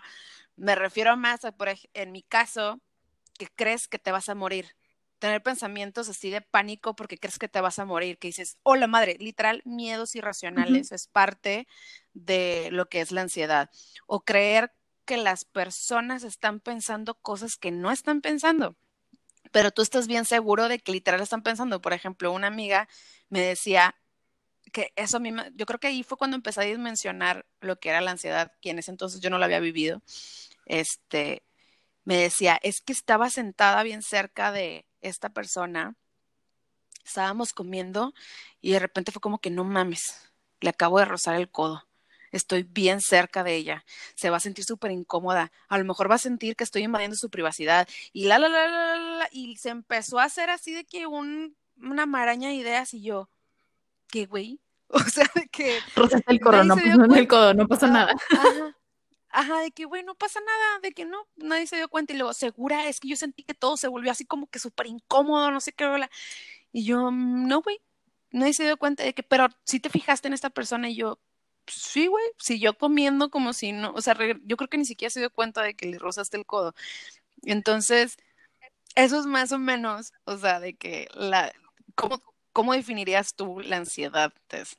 Pues mira, yo que la vivo, ya tengo depresión, ya tengo ansiedad. La ansiedad es una preocupación constante por un futuro que no existe o es incierto. Por ejemplo, para mí, cuando salgo, la ansiedad puede tener como sus lados positivos. Por ejemplo, soy muy precavida, o sea, como me gusta mucho prevenir. Es de que voy a salir de viaje, es que qué puede pasar en el viaje. Entonces, si me preguntan esto, por ejemplo, si vengo a Estados Unidos, el típico, ¿no? Que vas a, vas a pasar por aduana. Si me preguntan en aduana que, Ujú. que vengo, entonces voy a responder. Y si entonces me preguntan no sé qué, y es de que, y esto, y es de que jamás, de todas las veces que he viajado, nunca he tenido un problema mayor, nunca. Pero no, o sea, yo estoy preparada ya para cualquier pregunta posible que pueda, que pueda existir. Eh, Soy muy consciente también de todo lo que hago, como eh, tal vez dije de más, hablé de más, sí, seguramente hablé de más. Y esta persona, así como tu amiga, así de que no, es que seguramente la otra persona ya supuso todo esto.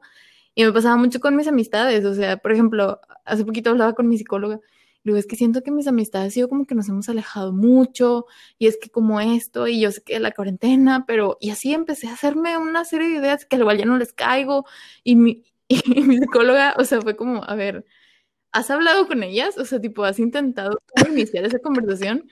Y yo, no. Ah, ¿no será que tú estás marcando esa distancia? Pensando que las vas a molestar tal vez. y por ejemplo, esta semana volví a empezar como a hablarles de que, oye, ¿cómo han estado? ¿Y qué están haciendo? Y como que les platicaba de cosas y, y cambió. Y por ejemplo, y te pasa con gente muy cercana, o sea, por ejemplo, con mi novio todo el tiempo. Es que estás seguro que me amas. Sí. porque lo dudas. Y es que estás seguro de no sé qué. Sí, pero es que entonces en algún futuro, o sea, tal vez pasa esto y no vamos a poder, y entonces tú te vas a enojar porque no vamos a poder hacer esto. Y así empiezo a sacar así conclusiones súper de, oye, estás hablando como en 5 o 10 años que no sabemos cómo vamos a estar, no sabemos qué va a pasar, no tengo ni idea de dónde voy a estar, ni siquiera si voy a estar aquí. Calma, o sea, y, y está muy, te das cuenta como de lo loco de tu pensamiento, por así decirlo, cuando como que lo piensas y tiene sentido, pero luego lo empiezas a, eh, como a, explicar o intentar decírselo a otra persona y te das cuenta de que, qué rollo con lo que estoy pensando, o sea, ¿por qué llegué a esa conclusión o por qué hice esa, esa teoría conspirativa? O sea, nada que ver. Y la otra persona te escucha y es como, eso también es lo padre, o sea, encontrar personas con las que puedas explicarles lo que sentiste y que no te juzguen así como, a ver, calma. Ay, claro. Todo está bien, estás hablando de muy adelante, ya veremos en su momento qué pasa si eso llegase a suceder. Tal vez cambian las cosas, tal vez estamos en otro momento y ya, no pasa nada, no, no vivas con esa, pero es una ansiedad, no sé cómo explicarlo, pero es real y es tan real que a veces te dan los, los muy llamados ataques de pánico o ataques de ansiedad, que es, o sea, incluso una cosa es que esté aquí mentalmente y la otra cosa es que se empiece a, ir hacia afuera, hacia como físico. Me sudan las manos, empiezo a sentir como se acelera mi corazón, siento que me falta el aire, este, como que, e incluso a veces ni siquiera sabes por qué te sientes así. O sea, empiezas a tener un ataque de pánico y, por ejemplo, me ha pasado que a veces lo platico a mi psicólogo, ah, pues que tuve tres ataques de pánico esta semana. Y así que, a ver, ¿por qué? ¿Qué estaba pasando en ese momento? No, pues estaba aquí. ¿Y qué pensaste? Por ejemplo, ese tipo de cosas que uno va aprendiendo cuando va a terapia. Intentas discernir con tus pensamientos o darles un orden. Y le dije, es que no estoy segura, porque me fui repasando por, por áreas, ¿no? Así de que mi familia, no, pues todos están bien. Eh, mi trabajo, no, pues según yo todo tranquilo. Este, no sé, de que tus amigos, no, pues todos bien, o sea, no, no he tenido problemas con nadie y no llegas a una conclusión, o sea, no sabes por qué te sientes así y eso es lo desesperante. Es como, ¿qué hago? Y digo, una que lleva viviéndolo desde que tiene conciencia, o sea, literal, creo que es algo que nació casi casi al mismo tiempo que la depresión, es esta preocupación constante por el futuro, que no podemos, eh, o sea, no podemos saber, es, es incierto. Todas son teorías son, son como literal hipótesis de lo que tú crees que va a suceder y te preparas para eso y es una alerta para tu cuerpo de que es que va a pasar esto, entonces tenemos, y esa es la respuesta del cuerpo, o sea, esa es la ansiedad, es una respuesta del cuerpo para prepararse a una situación de peligro inexistente. Entonces, es muy cansado porque luego aparte de la depresión, por ejemplo, a veces lo, lo relacionan más con el pasado, ¿no? De que no es que estás triste por X y Z. Entonces imagínate estar preocupada por el pasado y estar preocupada por el futuro todo el tiempo. Como decís ahorita que vamos a llegar a un punto donde vamos a hablar de los Está horrible. Eh, sí, no, es que está súper difícil, por ejemplo.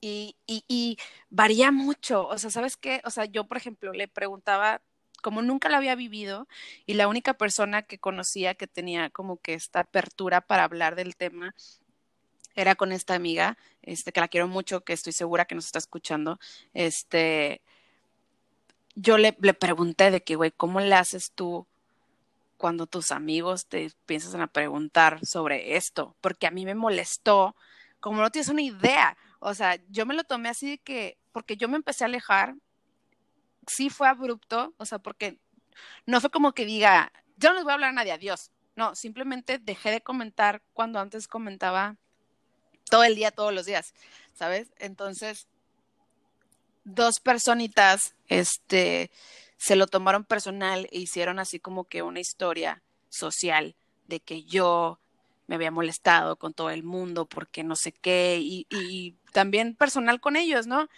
Entonces a mí lo que me molestó mucho, este, fue así como que, güey, ¿por qué te voy a dar explicaciones de lo que me está pasando a mí? ¿Sabes? O sea, de que, güey, no, o sea, de que no tengo por qué contarte mis cosas para que tú te sientas bien y te quites esa puñeta mental que traes. Entonces, yo lo viví de esa forma, o sea, fue más como que, güey, qué hueva que no puedo tener un quiebre emocional, o sea, sentirme, porque esa vez fue cuando me dio pánico, como una semana y media, una madre así, literalmente de subirme a cualquier carro, tenía pánico, o sea, fue de que, güey, no, o sea, no quiero salir de mi casa, no quiero salir a ningún lado porque me siento insegura.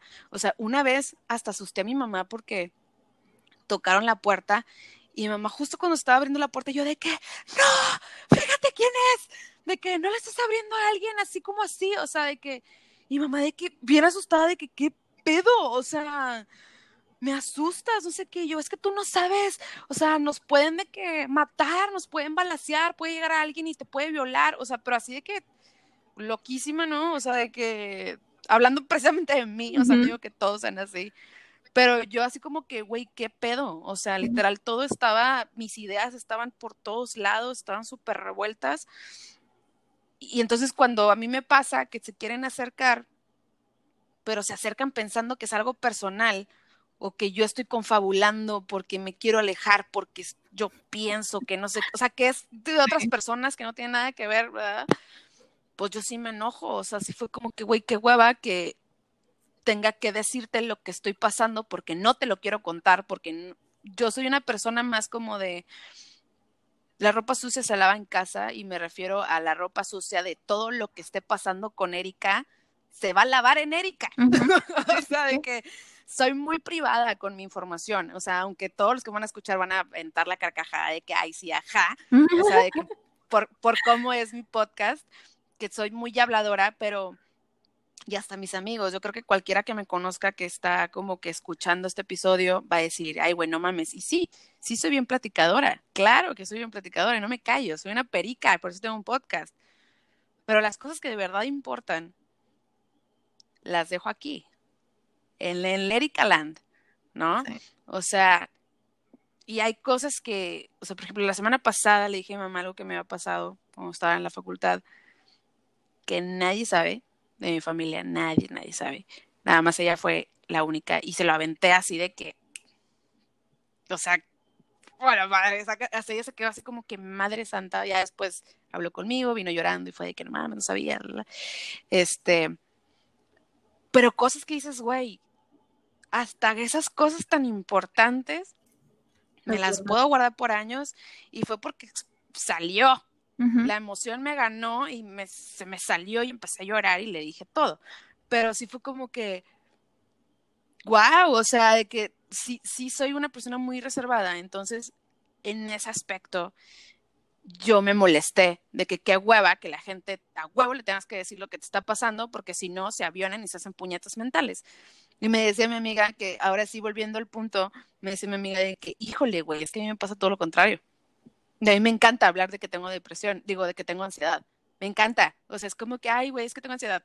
¿Qué pedo? Vamos a platicar. o sea, de que estoy pensando todo esto, la, la, la, Y yo, no mames, qué loco. Me dijo, sí, es que a mí me gusta más como que externarlo, de que, oigan, estoy pasando por esto, es, es verdad, esto no, la, y yo, wow, no, güey. O sea, todo es un mundote. Sí, yo creo que yo al principio no me gustaba, yo era como tú, o sea, como muy reservada, como que no dejaba que nadie viera ese lado mío. Eh, creo que parte de eso es que mucha gente no sabe todo lo que he vivido, gente muy cercana, sea, todo lo que he vivido en muchos de estos años. Eh, pero a partir de haberme como recuperado de cierta manera o al menos estabilizado todo esto que, eh, pues las dos condiciones con las que vivo, me, por ejemplo, la ansiedad específicamente mucha es siempre aliada o relacionada a alguien más. O sea, con alguien de mis más cercanos. O sea, como te decía, no hay que mis amigos. Pero esta semana me dio un ataque de ansiedad y me empecé a sentir súper mal. Y, y, empecé a hacer conclusiones en mi cabeza que no nada que ver y están relacionadas. Y de hecho mi psicólogo me dijo, o sea, estás a punto de vivir cambios muy grandes en tu vida. Este, Y es normal que van a salir muchas cosas. O sea, van a salir muchas dudas, van a salir muchos miedos, van a salir muchas emociones, van, o sea, y emociones buenas y emociones malas. Porque estás a punto de vivir un cambio muy grande, o sea, y son varios cambios los que involucran ese cambio. Entonces, me dijo, pero lo más importante es que puedas como, infosa, como ubicar, ok, estoy empezando a sentir esto. Y los vas a sentar, así literalmente me dijo, es como para niños, los vas a sentar y los vas a decir, está bien, pueden estar aquí, pero no pueden andar corriendo en el salón. Sí, entonces vas a tener, dice, porque necesitas procesarlos, o sea, los vas a vivir. La magia es que no te ganen, como te han ganado otras emociones en su momento. Entonces, como que a partir de todo esto entendí que es bueno también hablar y preguntar las cosas y no asumir, como decíamos la impresión, también en la ansiedad a veces uno asume cosas. Entonces, por ejemplo, si alguien no me ha hablado en mucho tiempo, yo soy el tipo de persona de, es que seguramente está enojada conmigo. Y me inventé una situación ficticia que nunca sucedió del por qué tal vez está enojada conmigo. Tal vez tus amigos, por ejemplo, los que se molestaron, tal vez tienen ansiedad y piensan que estabas enojados con ellos. Probablemente. Puede pasar. Eh, entonces, por ejemplo, yo empecé a hacer, eh, que a veces batallo, y, y, algunas personas muy cercanas lo saben más. Eso batallo. Puedo, puedo, estar mal y ellos pueden estar notando que algo está mal y me pueden preguntar varias veces y yo como que voy a decir, no, todo está bien. Sí. ¿Estás segura? Sí. Y luego como al día siguiente, eh, ¿verdad? Es que pasó esto y yo me siento así, no sé qué, es porque no me dijiste cuando te pregunté. Este, pero es ese, ese como, es algo tonto, es algo mío, no importa. Entonces también es este proceso de, digo, también depende mucho con quién, yo creo que cualquiera se va a dar cuenta que hay personas con las que puedes hacerlo, hay personas con las que no, pero al menos, por ejemplo, los más cercanos, es de que, oye, ¿sabes qué? Siento esto, esto, esto, está todo bien, realmente la estoy regando, dije algo que no debía, a ver, no, todo está bien, que no, pues yo ando en mi rollo, nada más que pues X pasó esto y por eso no hemos platicado tanto. Ah, ok. O sea, como empezar a hablarlo y, dar a entender. por ejemplo, precisamente esta semana con ese ataque de ansiedad, como que no estaba segura con quién hablarlo y casualmente eh, platicaba con mi papá de unas, unos pendientes que traíamos y me dijo, y empecé a, desahogarme con él, no, es que estoy sintiendo esto y no estoy segura y me puse a llorar yo sola y fue como, a ver, calma, ¿qué pasa? A ver, no, pues es que, ¿y realmente pasó algo que, que desatara ese sentimiento? No. Ah, ok, entonces sí es tu ansiedad. Sí, es mi ansiedad. Ok, es tu ansiedad hablando. Es bueno ya que hayas ubicado que es tu ansiedad hablando. Ahora, ¿qué sigue? Con X persona, ok. ¿Por qué no vas y le explicas a esa persona cómo te sientes? Y vas a ver que las cosas no son como tú crees. Y sí, precisamente eso fue lo que hice y terminé llorando con esa persona, porque creo que son también personas, por algo se quedan no en tu vida, entendió perfectamente lo que estaba sucediendo y supo darme las respuestas correctas en el momento en que lo necesitaba. Entonces, claro. también es válido como una persona ansiosa, sobre todo si tu ansiedad es con otras personas, preguntar de que, y, y no, no como, eh, como echando culpas o algo por el estilo, nada sea, sino como, oye, ¿sabes qué sentido? Que como que te estoy desesperando, tal vez, no sé, siempre te busco para hablarte de esto. ¿Estamos, estamos bien? Eh, ¿Te molesté con el tema? Tal vez hablé mucho de que no, no, todo está tranquilo, ¿no? O, o que siempre te estás disculpando por algo. Sí. Y a mí me lo han dicho muchas veces de que no es que no tienes por qué disculparte. O sea, me estás preguntando algo, pues necesito responder y cosas muy sencillas, o sea, como que, ay, no sé, te pegué, así como también pegan, ay, no, perdóname, discúlpame, que, tranquila, o sea, no tienes por qué, no pasa nada. Este, y son cositas que vas trabajando poco a poco, o sea, sí es, sí es un tema, o sea, tu cabeza funciona muy diferente cuando tienes ansiedad. Y creo que, este, o sea, es un paso bien grande el preguntar, O sea, el no asumir y preguntar. Yo estoy aprendiendo que se liga con, con, el episodio pasado, este, que no es el de Rocío, es el de Sergio Ramírez, que nos hablaba sobre la comunicación. O sea, que cómo comunicarnos efectiva y asertivamente. Se liga mucho con ese, con ese mm, episodio, porque justamente es, es bien difícil ser asertivo. Bien difícil. Y bien difícil ser efectivo y más hacer las dos cosas. Entonces, si tú sientes, si tú estás como que en esta situación de que tienes ansiedad y te estás imaginando cosas que no están pasando o tienes este conflicto contigo mismo de que, ay, a lo mejor esta persona ya no me quiere o lo que sea, no digas como que es que ya no me hablas o no sé qué. No, o sea, traten de ser lo más claros posibles con lo que están sintiendo. Que, por ejemplo, lo que dijo Tess, si se dan cuenta, era muy aterrizado, de que, oye, estoy sintiendo de que como que te he estado como molestando o algo por el estilo, de que estamos bien. O sea, es, yo siento esto, ¿estás bien? O sea, de que es, es real lo que estoy pensando o no es real. Y ya, o sea, todo es bien claro al punto, o sea, nada de que darle toda una vuelta e irte por así, por diferentes túneles y diferentes caminos para que después de una plática de tres horas y la persona te lo aguanta, saques el, el problema que traes. O sea, hay que ser bien valientes y bien determinados en, en, dar ese paso de preguntar, porque es bien difícil. O sea, yo lo he estado como que tratando de aprender y aplicar a lo largo de, de mi terapia y es difícil. Sí. Es difícil porque de verdad crees que hay un problema. Entonces es como, estamos bien, o sea, sí. que te tiemblan los dedos, ¿no? De que estamos bien. es que sí pasa, la verdad es que sí. Y eso, esa es la otra, ese es el otro punto que yo creo que es importante. Y, por ejemplo, el año pasado, el año, pues sí, al pasado, porque digamos que el 2020, a pesar, así como dices, no renací, en muchos sentidos, porque yo venía desde el 2019 batallando con cosas muy duras. Este, para mí fue un, un año de, de rehacer como todo mi manera de pensar. Y por ejemplo, algo que me tocó entender y la vida no tienes idea, o sea, la vida tuvo su, su, el universo tuvo su manera de repetírmelo diez mil veces, que ese fue punto clave para mi ansiedad. Uh -huh. Todo fluye, todo sale, todo sigue, todo continúa. Uh -huh. Entonces, cuando tú tienes un problema de ansiedad, por ejemplo, como dices tú, ¿no? Que es que le voy a preguntar a otra persona si está todo bien, entonces estoy muy nerviosa. Lo preguntas. Imagínate que esa persona te haya dicho, ¿sabes qué? Sí tengo un problema.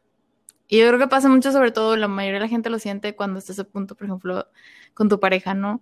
Que sientes que algo uh -huh. no está bien. Porque puede ser algo mental, o sea, tal vez eres tú haciendo ideas, pero puede ser que sí realmente hay un problema. Y tal uh -huh. vez ese problema, ¿qué es lo peor que puede pasar? Que termines con esa persona. Y es como, pues tienes que dejar fluir las cosas. O sea, si van a terminar, es porque no me, no, o sea, no tenías por qué haber estado o sea, en ese lugar. Esa persona ya no es para ti es momento de seguir. Es lo mismo uh -huh. las amistades, es lo mismo con cosas de la vida, de mi trabajo. Es que no sé qué va a pasar si esto, entonces, si estás...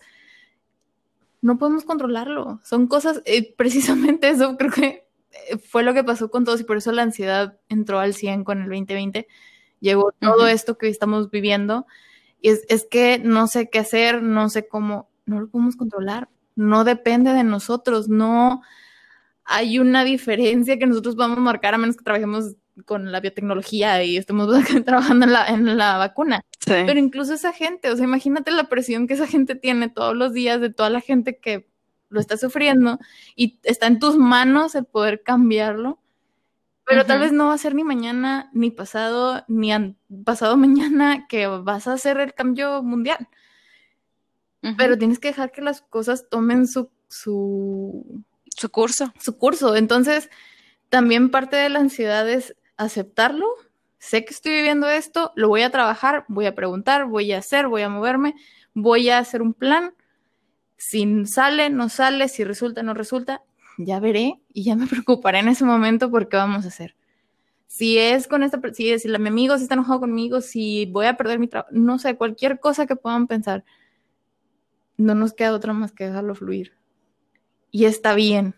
O sea, sí, es una preocupación que tal vez nadie queremos, pero no lo podemos depende de otra persona, depende de otro grupo, depende de tu empresa, depende de como lo quieran ver, no es de ustedes. Si ustedes hicieron todo lo que estuvo en su, en su, de su lado, ¿no? Como para sacarlo adelante, con ganas. ¿Sí?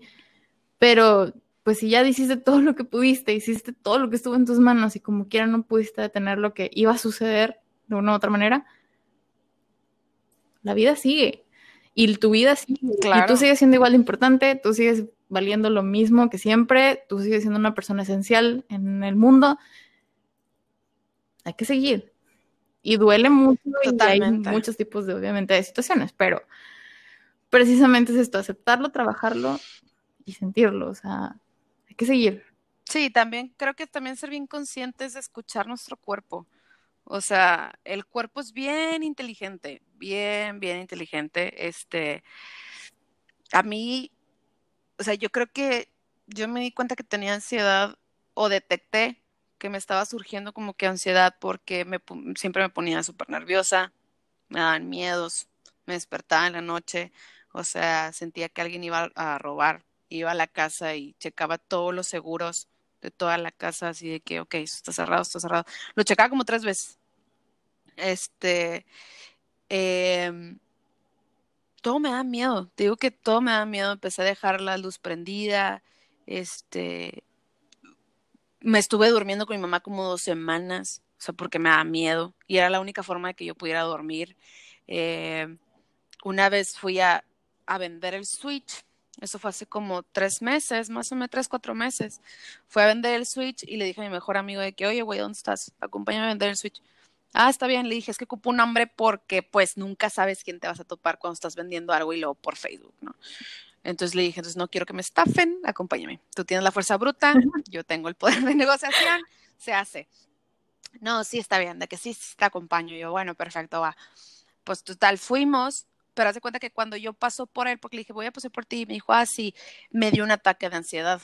No sé si fue, pues sí, pues fue pánico, fue ansiedad, fue ansiedad. O sea, porque me empezó a temblar el pie del acelerador. Literal, o sea, literal, y fue de que a la madre me tuve que parar porque empecé a temblar y empecé a llorar, o sea, de que bien cabrón, empecé a sentir que me faltaba el aire y fue de que, ¿por qué estoy sintiendo esto? O sea, pero dices, güey, nada más voy por mi amigo, o sea, de que, como tú decías, no sé ni por qué, ni qué lo desató, pasó. Entonces, literal, llego con mi amigo y según yo bien relax, ya sin llorar, y luego me dice, güey, ¿qué tienes? Y yo, pues, ¿qué tengo de qué? Y lo de que, güey, estás temblando bien cabrón, o sea, ¿qué te pasa? ¿Quieres que yo maneje? No sé qué. Y yo de que, no, no, no, de que le dije, no quiero que manejes porque me ayuda a sentir el control del carro. O sea, porque si yo voy de copiloto, no mames. O sea, voy a empezar a gritar de que no vamos a morir. y le digo que no, o sea, de que si, si esa fuera la solución, sí, pero en este caso me ayuda a sentir que tengo el control que yo vaya manejando, entonces no. Y me dijo de que bueno, perfecto. Me dijo, cuando tú quieras pararte, yo me lo llevo, o sea, no tengo problema. Y yo sí, sí, no pasa nada. Este, entonces te digo, fue todo esto, fue como que, güey, ¿qué está pasando? Yo jamás en la vida había sentido esto. Este, sí fue algo muy shock, fue un shock para mí porque yo no había estado familiarizada con la ansiedad hasta que conocí a esta chava y tuvo también así como un ataque de ansiedad en pleno Gonzalitos cuando estaba lloviendo, justo en el punto donde iba para, cuando empieza a bajar. Sí. En ese punto se frena en seco, güey. Y yo así de que lo primero que hice fue de que ponerlas, porque ella tenía como que esta fobia al agua por algo que se le desarrolló, que ya está todo bien, según yo, o sea, ya pudo como que lidiar con eso. Este, que si alguien que nos está escuchando tiene como que lo mismo o se identificó, métense en natación. Esta fue la forma en que ella pudo este, controlar eso y le cambió todo el feeling del agua, de que el agua es buena, el agua no es mala, etcétera. Entonces, si sienten que están viviendo por esto, métanse en natación, este, o convivan más con el agua.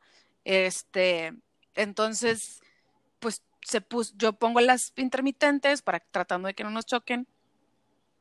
Pero para mí ese momento fue, o sea, marcó mucho mi vida porque me sentí inútil al tratar de ayudar a alguien que quería, o sea, que quiero mucho y no poder, o sea, me, a mí me destrozó mucho ver, o sea, como desde el lado de espectadora que yo no lo sentí, a mí me, a mí me destrozó mucho ver que una persona tan buena, o sea, sí, o sea, que una persona tan buena fuera prisionera de su mente, ¿sabes? Y que literal fuera prisionera también de su propio cuerpo porque ni su cuerpo le estaba respondiendo bien, porque no se podía mover, ¿sabes? Entonces, es una desesperación tan grande esa vez, por eso marcó mi vida. Este, empezó a llorar, estaba temblando y me decía, que es que no me puedo mover, es que no me puedo mover. Y yo fue de que, güey, estaba destrozada, pero dije, si yo me pongo a llorar, va a valer madre. O sea, no, o sea, de que tengo que agarrarme el ovario izquierdo, ser fuerte por las dos, y empecé de que no pasa nada. O sea, mi tono de voz era lo más dulce del mundo, o sea, te empalagaba, o sea, era de que no pasa nada, no tengo prisa.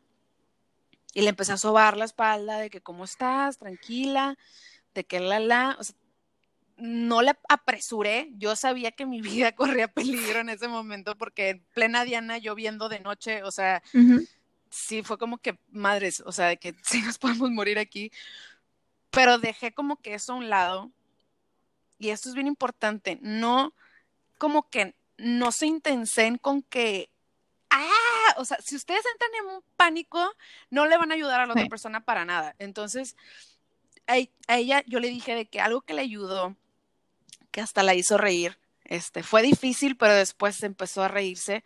Le dije de que no pasa nada, yo no tengo prisa, si alguien tiene prisa, que nos rebase. No pasa nada, o sea, de que no te preocupes por eso, la, tratar como que de tranquilizarla.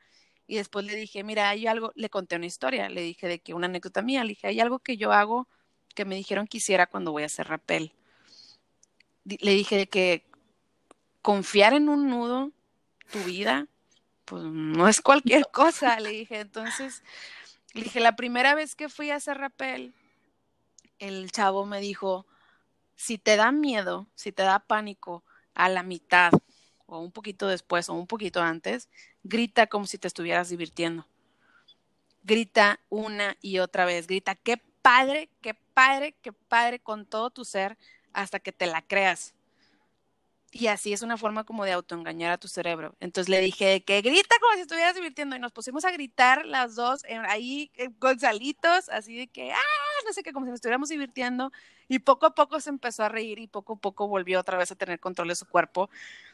Y ya fue como que, güey, no mames, o sea, de que con madre le dije, sí, ya, de que nada más empieza. Lo peor de todo es que era este manual el, el carro, entonces yo no sé manejar estándar entonces fue como que puta madre, o sea, no, ni, ni cómo. Entonces dije, ya, güey, o sea, la única forma de que si me va a tocar, me va a tocar. Entonces dije, esto va a ser mi obra, ¿no? O sea, de que del día, ya, chingar su madre. Este, y al final fue de que muchas gracias, o sea, de que muchas gracias por no entrar en pánico, muchas gracias por haber estado ahí, muchas gracias por esto, por el otro. Y le dije, no pasa nada, le dije, yo estoy aquí para ti, de que te entiendo, no sé qué. Le dije, si quieres, te empiezo a contar cosas mías para que te sientas menos abrumada. Y le empecé a contar cosas mías. Le dije, porque obviamente va a estar, no mames, me la bañé, pues, o sea, se, la ansiedad no, no, no, el, el, ataque de ansiedad no es como, pum, sí, ya pasó y ya se corta. No, tiene cola. O sea, es, tienes el ataque, lo terminas y luego es todo lo que sigue. O sea, es afrontarles la ansiedad de lo que pasó en tu ataque de ansiedad. Entonces ya empecé yo con, mira, cuando yo estaba chiquita, no sé qué, le empecé a contar como que cosas podría decirse íntimas, ¿verdad? Para que como que se nivelaran. Y ya fue como que, ay, mira, no sé qué, ya tuvimos como que una plática muy, muy, muy íntima, muy bonita. Y ya, la ayudó y fue feliz y no me arrepiento de nada. O sea, y desde ahí fue como que, ok, este es un antes y un después de quién era yo y quién soy ahora. Y él ahora, yo vivirlo, a mí me dio pues mucha, mucho sentimiento porque dije, madres, o sea, güey, si esto fue lo que sintió mi amiga en ese momento, verga, o sea, la volvería a hacer exactamente lo mismo que hice, nada más que esta vez la abrazaría. Sacas, o sea, literal fue de que, güey, está horrible, horrible, horrible, horrible pasar por un ataque de ansiedad o de pánico. O sea, es lo peor del mundo. O sea, neta, es lo peor. Y aquí hay tres cosas importantes que me llamaron la atención de lo que dijiste. La primera es al igual para que la gente tenga un poco más de relación de qué es la ansiedad, una fobia es una ansiedad, porque es un medio racional, pero es hacia algo específicamente. A las alturas, sí, te puedes morir. Para las arañas, sí, pues te puede picar una que sea mortal. A las víboras, o sea, todos estos tipos de fobias, sí, o sea, existe un miedo al por qué, pero es medio racional porque realmente no es como que así cualquier araña que te pique te va a matar, o cualquier víbora que te aparezca, o sea, ni siquiera te puede atacar, o sea, al contrario, tal vez se va, pero te paraliza. Y es una sensación horrible porque es un miedo. Por ejemplo, mi, mi fobia, mucha gente le da risa. Yo tengo fobia, se llama ligirofobia. Me dan miedo los ruidos fuertes y repentinos. Odio los globos con toda mi alma. Odio los cohetes o los fuegos artificiales. Los puedo aguantar, por ejemplo, si hay un ruido constante. Por ejemplo, un festival, no el típico que, hay todos los porque mucha gente va a escuchar y ay, es que ridícula si te la ves en festivales. Pero porque hay un ruido constante, entonces no hay una diferencia de decibeles de lo que está sucediendo. Pero, por ejemplo, yo cuando me subo al carro, yo bajo todo el volumen, ya me subo, pongo lo que se acaba de poner y lo voy subiendo gradualmente. Odio, o sea, los globos, o sea, puede que nunca vayan a reventar, pero es muy irracional que es que en cualquier momento puedan reventar. Y estoy con las manos sudando y me empiezo a hiperventilar y es de que, a ver, cálmate, o sea, y eso es un ataque de pánico, o sea, es un ataque de pánico, de ansiedad, que hay una diferencia ahí, pero es muy relacionado. la segunda... ¿Tienen? Sí, la mano, sí, sí, Tiene una, a veces los de pánico son todavía más fuertes porque es una necesidad de huir de un lugar. Este, la ansiedad es como un miedo que no sabes qué está pasando, o sea, no necesariamente quieres huir, simplemente no sabes qué hacer. Este, Luego, por ejemplo, otra cosa que dijiste que me llamó mucho la atención, y esto es algo clave que me ayudó muchísimo a salir adelante, es ocupar, cuando estás así en los peores momentos, por así decirlo, hablar o escuchar o poner tu atención en otra cosa es lo mejor que puedes hacer, para que tu cabeza no tenga el mismo volumen que, que lo que sea que estés escuchando. Por ejemplo, y ves algo como muy divertido, creo que ya te había platicado.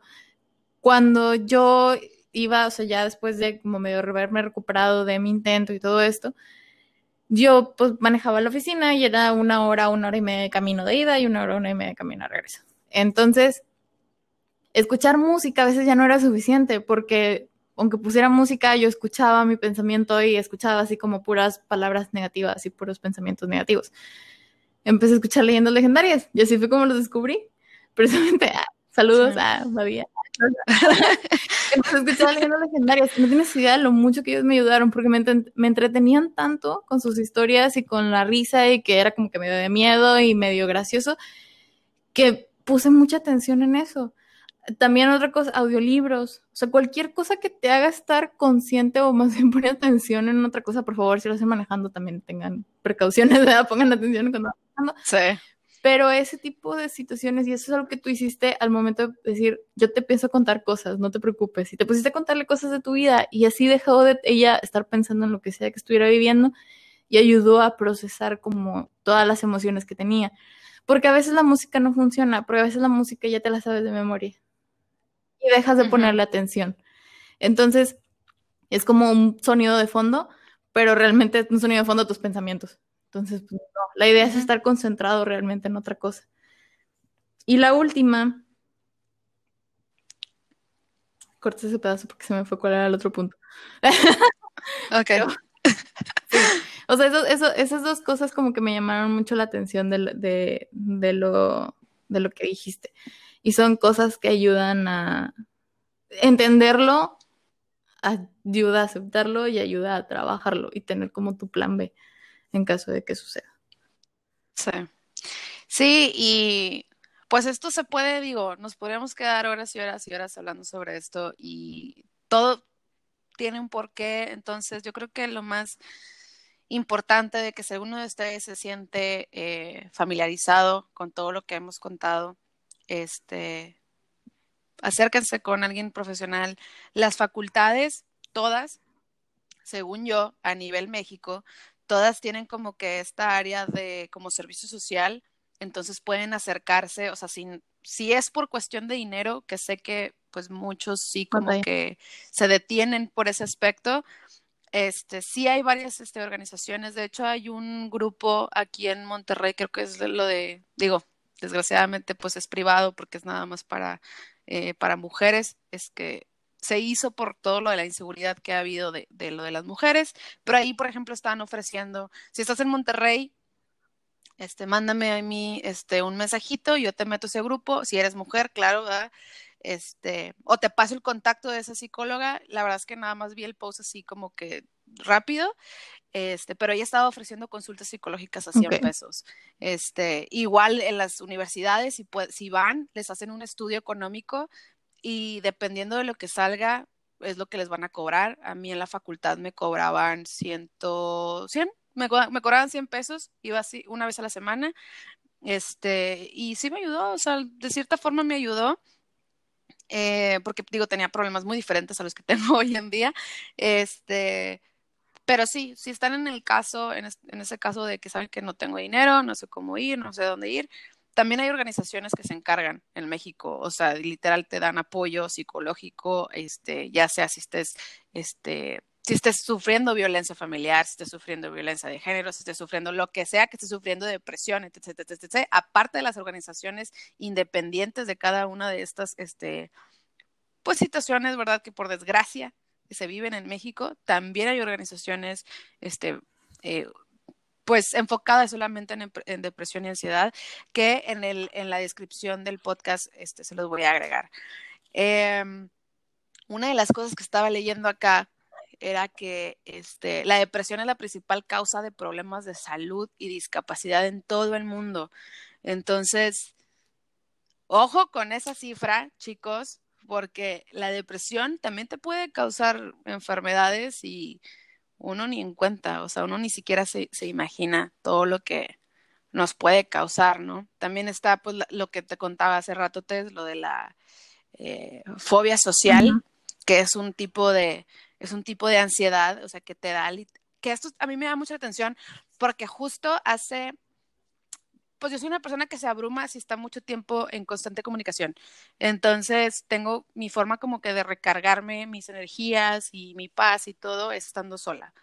Este, entonces estuve como que en esta constante comunicación últimamente, este, y hace como tres semanas más o menos, este, y luego decidí apagar todo, ¿no? O sea, fue como que, bye adiós socializ, o sea, de que adiós socialité, adiós todo, de que necesito enfocarme en mí, bla, bla, bla. Este, y a lo que voy es de que pasaron como tres días, o sea, literal, o sea, de que yo había tomado la decisión, pasaron como tres días y me habló una amiga, güey, me aloqué, o sea, fue de que, ¿por qué me está hablando? No mames, está enojada. Algo hice, ¿qué hice? Algo hice, no sé qué hice, güey, ya valió madre este pedo, o sea, pero así, güey, o sea, temblando yo así de que durísimo, yo de que, a ver, güey, relájate, no te ha dicho nada, relájate, relájate, relájate. Entonces, también es eso, o también personas, este, que era como lo comentábamos antes de empezar el podcast, de que, güey, pues también hay amigos, hay personas que no pueden, o sea, no quieren estar o no están en posición de que de convivir, sí, un día que, te van que a también decir, no, pasa. no tengo ganas de ir, aunque sean amigos, o sea, y realmente sabes que la van a pasar con ganas. Simplemente hoy no tengo ganas de ir y está bien. O sea, no hay problema uh -huh. y no lo podemos culpar por sentirlo, ¿no? Exacto. Y yo creo que una de las cosas más importantes la ansiedad y en la depresión es que no hay reglas. Entiendo. Como para no hay un manual no hay un manual para ninguna de estas dos este, condiciones, no las hay. Eh, no porque uno tenga ansiedad significa que, o depresión, significa que quiere un abrazo. No. Como sí, como no. Como puede que, güey, sí lo ocupo un chorro, gracias por dármelo y le cambie la vida. Como puede haber personas que necesitan también su espacio. O sea, de que, ¿sabes qué? No quiero hablarlo. O sea, de que neta no quiero hablarlo, no sé qué hablar. Digo, obviamente hay que ser conscientes, hay que tener criterio, o sea, saber cuándo sí, cuándo no. Este, no ser radicales, creo que eso es algo que en mi podcast se repite demasiado. O sea, lo radical, lo literal, no sirve. O sea, no hay blanco y negro, chicos. Hay toda una gama enorme de colores como para hacer de que, ah, no, si no quiere hablar conmigo, pues ya no va a hablar nunca, ya no le voy a preguntar. O si no, o sea, no, gente, No, gente. Es más, yo creo que si se sienten todos agobiados o enojados con alguien que tiene esta condición o los que están viviendo esta condición, pónganse a ver películas de Disney para que vean cómo solitos van a empezar a abrir su corazón y van a decir, ay, no, sí es cierto, hay que ser feliz. Déjame le marco y decirle que lo quiero un chorro. Sí. Entonces, es eso, ¿no? Entonces, estaría padre también que, este, agregar la historia que me contaste, este, de Frozen. Se hizo muy súper bonita. Tú eres la que le sabe más esa historia, entonces. Pues es que son como esas pequeñas cosas que marcan la diferencia. Eh, por ejemplo, ahorita que hablábamos como de los tips, ¿no? Y ah, de la historia que me contabas de cuando tu, amiga tuvo ese ataque de pánico que dijiste es que ríete, ríete y ríete. Y eso también es algo que me decía mi psicólogo cuando estaba en mis momentos más tristes, es como fórzate a sonreír, fórzate a sonreír, a sonreír, a sonreír. O sea, tú sabes que está mal, o sea, hay algo no, que no está bien, no te sientes bien, pero si tú empiezas como a hacer que creer a tu cabeza que tú estás bien, sí ayuda, o sea, sí empiezas a cambiar ese pensamiento, escribir también, ni se diga, escribir a mí me ayudó muchísimo, dibujar, eh, la, a mí también el personal me dio mucho la meditación y la yoga. Y de esta historia que cuenta Erika de Frozen, es como algo muy gracioso. Como leyendas legendarias marcó como una diferencia en ese momento. Frozen 2, yo sé que mucha gente va a burlar porque es muy para niños o así la ven muchos. Soy, como les dije antes, soy muy fan de Disney. Esta película, todo pasó en octubre eh, del 2019. Esta película salió en noviembre del 2019. Yo justamente uh -huh. fui a Disney a olvidarme de mis problemas con mi hermana este, y nos fuimos juntas. Fue que literal en tres semanas de oye, si vamos a Disneyland, la siguiente, que en tres semanas, sí, jalo, vámonos. Digo, gracias a Dios había posibilidad económica y todo, entonces se armó el plan. Y creo que nunca había disfrutado tanto un viaje como ese, a pesar de que hubo altas y bajas, porque sí estuvo rudo de fin de semana nada más. Este, justamente ese fin de semana salí a Frozen, entonces yo vi como muchas cosas y estaba muy emocionada porque iba a salir la película y cuando regresé fue el primero que fui a hacer, fue que necesito ir a ver esa película ya, porque aparte del tráiler se veía bien épico y dije, no manches, que le dieron un giro muy maduro y sí, acaban de sacar un, como un programa que se llama Into the Unknown en Disney Plus, que es básicamente como hicieron Frozen 2 y es una entrevista constante con los directores y todo esto, ¿no? Y dentro de los capítulos hay una canción, en general la película fue muy madura, de hecho cuando hicieron el audience eh, preview, que es cuando que agarran gente de diferentes edades y les ponen la película para ver qué piensan, la reacción de los niños fue, no lo entendí, pero por, y para los adultos fue, no manches, me llegó en el corazón, porque la película dio un nivel muy sí. grande de, de, de madurez a todos los personajes al punto que tuvieron que meterle más chistes. Por eso hay ciertos chistes que como, no, sé, no sé por qué no sé de dónde sale ese chiste, pero ok, gracias. Pero era para los niños, era para que los niños sí. pudieran disfrutar de la película. Que acaba de pasar algo parecido con Soul también. Si la ven en Disney Plus, trae mensajes súper fuertes, o sea, sí. como adulto. Que son esas películas que si le pones a un niño, nada más por los colores y al igual los chistes, se le va a entender. Sí, siento que llegó un punto, haciendo como que paréntesis en, en la historia, siento que Disney ah, está ahorita en un punto de que está haciendo películas sí. para nuestra generación, para los niños que nacimos este, viendo sí. El Rey León, ¿no? O sea, porque ya los que, los que estuvieron en Fantasía 2000 y todo eso, es, eh, no tanto, creo que empezaron que más, eh, ajá, más, más cabrón las ventas cuando ya empezó Rey León y la Alicia y todo, aunque Alicia es más vieja, pero bueno, este, entonces sí, o sea, creo que tienen unos mensajes que, güey, por ejemplo, sí. yo valiente, para mí valiente es, no mames, o sea, cada vez que veo valiente, o, güey, justo ahorita, cuando termine la historia de Tess, van a entender lo que estoy diciendo ahorita. Tess me metió esta historia y me puse a investigar porque me llamó mucho la atención. Y ahorita van a ver por qué. Este, empecé a decir, enlisté las canciones que más me gustan de, de Disney, ¿no? Y la número uno es de Mulan y es la de ¿Quién es quien veo ahí? Sí, güey, no mames, o sea, empecé a leer la canción, empecé a llorar, dije, no mames, güey, qué fuerte, o sea, dices, güey, realmente Disney siempre ha tenido mensajes bien bonitos, Lo que pasa es que ahora creo que los están desarrollando un poquito más y están empujando la, la, la barrera de Sí. la salud mental, güey, ¿sacas? O sea, ya de que, ok, ya les está gustando esto, bueno, los vamos a enseñar a que hay problemas emocionales, a que hay duelos que tienen que vivir todos y que es normal y que está bien vivir un duelo y no necesariamente porque alguien se te muera, puede ser porque terminas una relación, puede ser por lo que sea, ¿no? Entonces, pues sí, ahora sí puedes continuar. No, no hay problema. ah, de aquí van a ver que somos súper fans de Disney. No hay problema si no lo son. Seguramente tienen algo más con lo cual relacionarse que va a parecerse a lo que nosotros vivimos. Pero, por ejemplo, en su momento, esa película para mí hubo muchos mensajes. O sea, era un mensaje de ya creciste y realmente no todas las respuestas las tienes. Eh, de que a veces cuando las cosas no se ven muy positivas, siempre lo correcto es dar el siguiente paso. O sea, lo que sigue, lo pequeño que sigue es lo suficiente. De encontrarse a sí mismo, que es algo muy lo principal o el, el tema principal de la película, que es encontrarte a ti mismo. Y trae muchos mensajitos, o sea, como dejar ir, por ejemplo, a tu pareja ser, dejar a eh, las personas como seguir su camino y aunque estés presente no significa que se alejen de ti. O sea, son, son varios mensajes muy de gente adulta. Que de hecho hasta dicen de que Ana, o sea, cuando si ven el, el behind the scenes, como dice Tess, o sea, de que esta parte que viene de Disney Plus, donde les explican cómo se creó este Frozen, ahí también te dicen, a Ana Sí. la hicimos más ansiosa. O sea, le metimos ansiedad a Ana. O sea, que es donde trata como que de te quiero cuidar, no te vayas. O sea, de que no es que no te quiera dejar ir. O sea, de que, o sea, sí ve, pero ve conmigo, ¿no? Entonces, me gusta también cómo abordaron, yo no lo había visto, pero me gusta mucho, me aventé la película, me aventé lo, lo que los que me dijiste y le presté mucha atención como que a estos detalles y fue que Sí, Ay, güey, terminas llorando. Yo la verdad cuando eh, hay una hay un capítulo en especial en el de Into the Unknown, ¿no?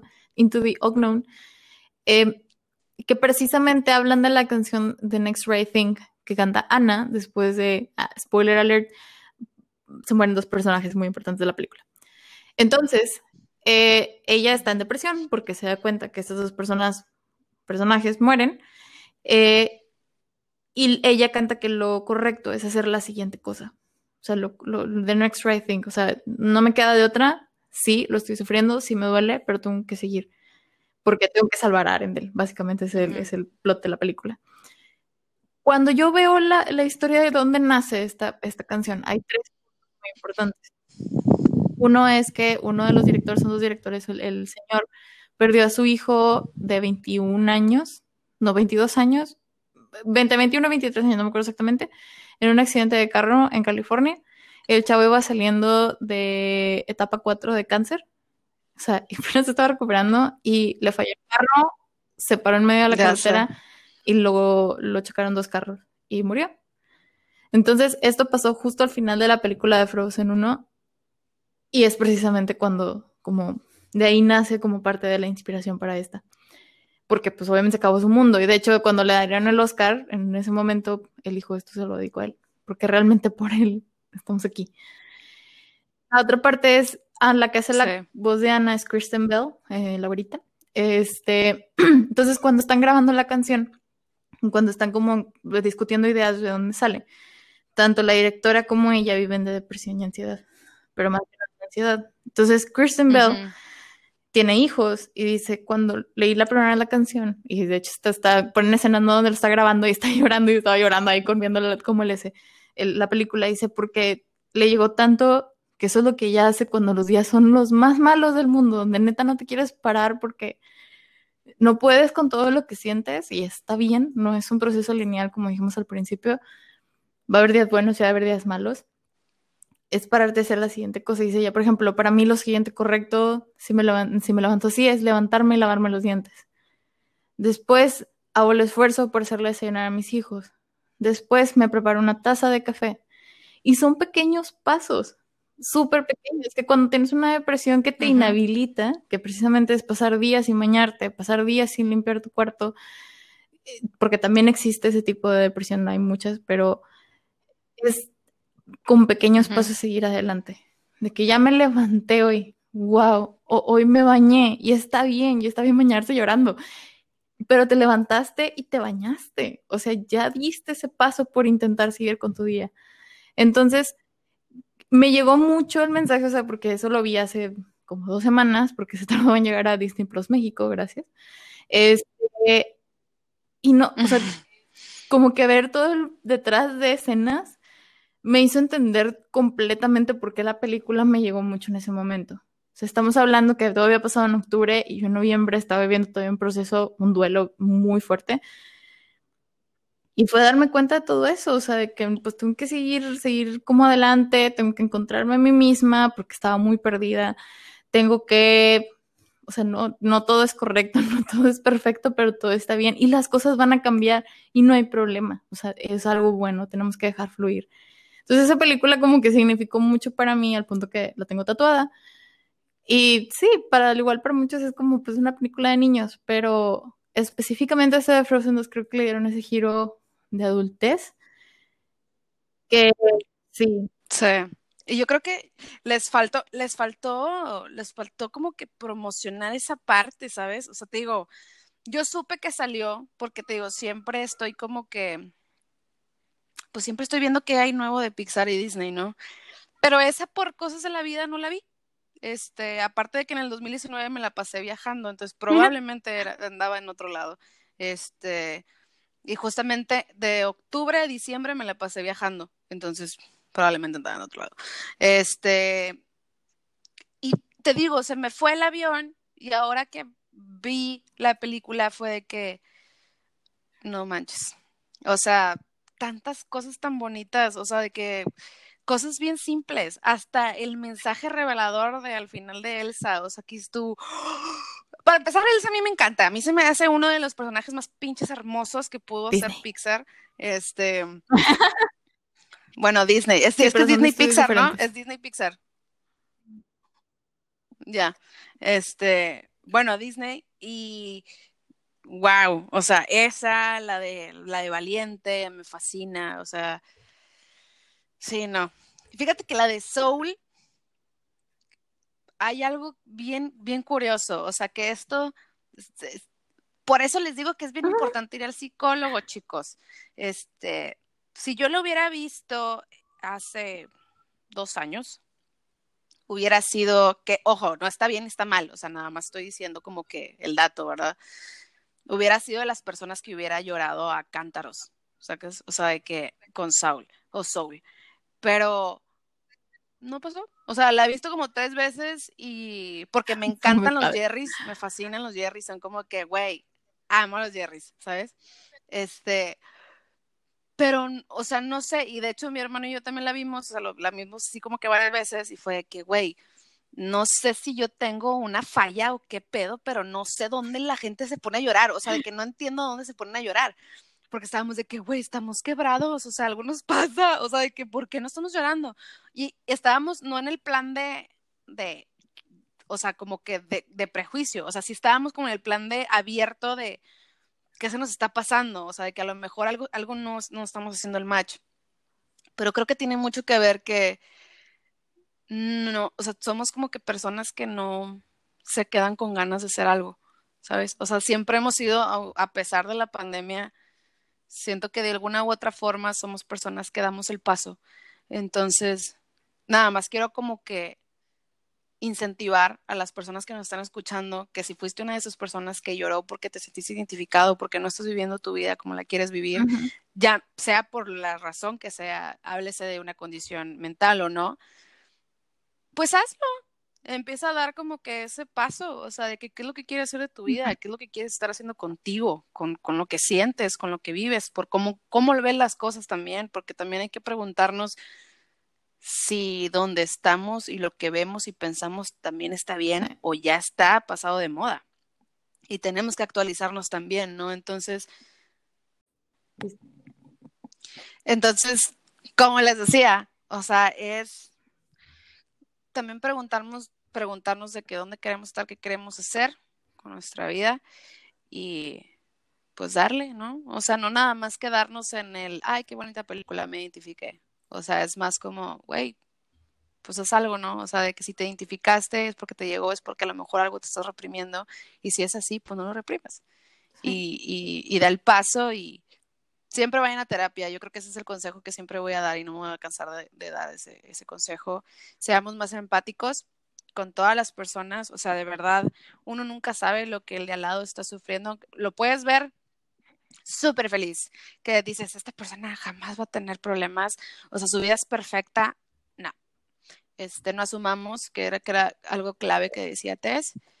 Este, y pues nada, yo estoy súper encantada de haberte tenido en este episodio. La verdad es que creo que estuvo bien amazing y lo hicimos con mucho cariñito para todos ustedes. Y, güey, un aplauso porque no lloramos, güey. Un pinche aplauso.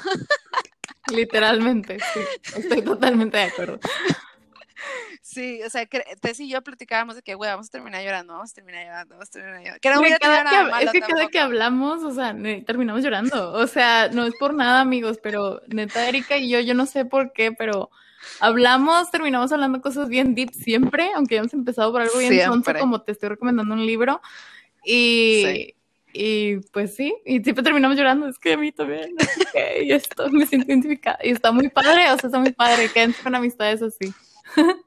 Sí, claro. Entonces, este, pues nada, yo creo que una de las cosas, aparte de tener terapia, es, este, si hay algo que los distrae, que los hace feliz, eh, que los hace felices, hacer, leer, cantar, meditar, lo que ustedes quieran, háganlo, aférrense a eso, aférrense a eso, este, que no le esté haciendo daño a su cuerpo, ojo, porque creo que no es lo mismo que alguien que no tiene cualquiera de estas dos condiciones fume marihuana a alguien que que sí lo tiene, o sea, porque reaccionas totalmente diferente y creas dependencias que no tenías, etcétera. Entonces, digo, yo estoy a favor del, de la weed, o sea, no crean que soy como, eh, no, y no, no, no, pero desgraciadamente cuando tienes alguna de estas dos condiciones, cualquier eh, droga o cualquier Hasta el a- alcohol. alcohol, cigarro, cualquier vicio que sea como autodestructivo, se convierte en un arma mortal, mortal, mortal, mortal.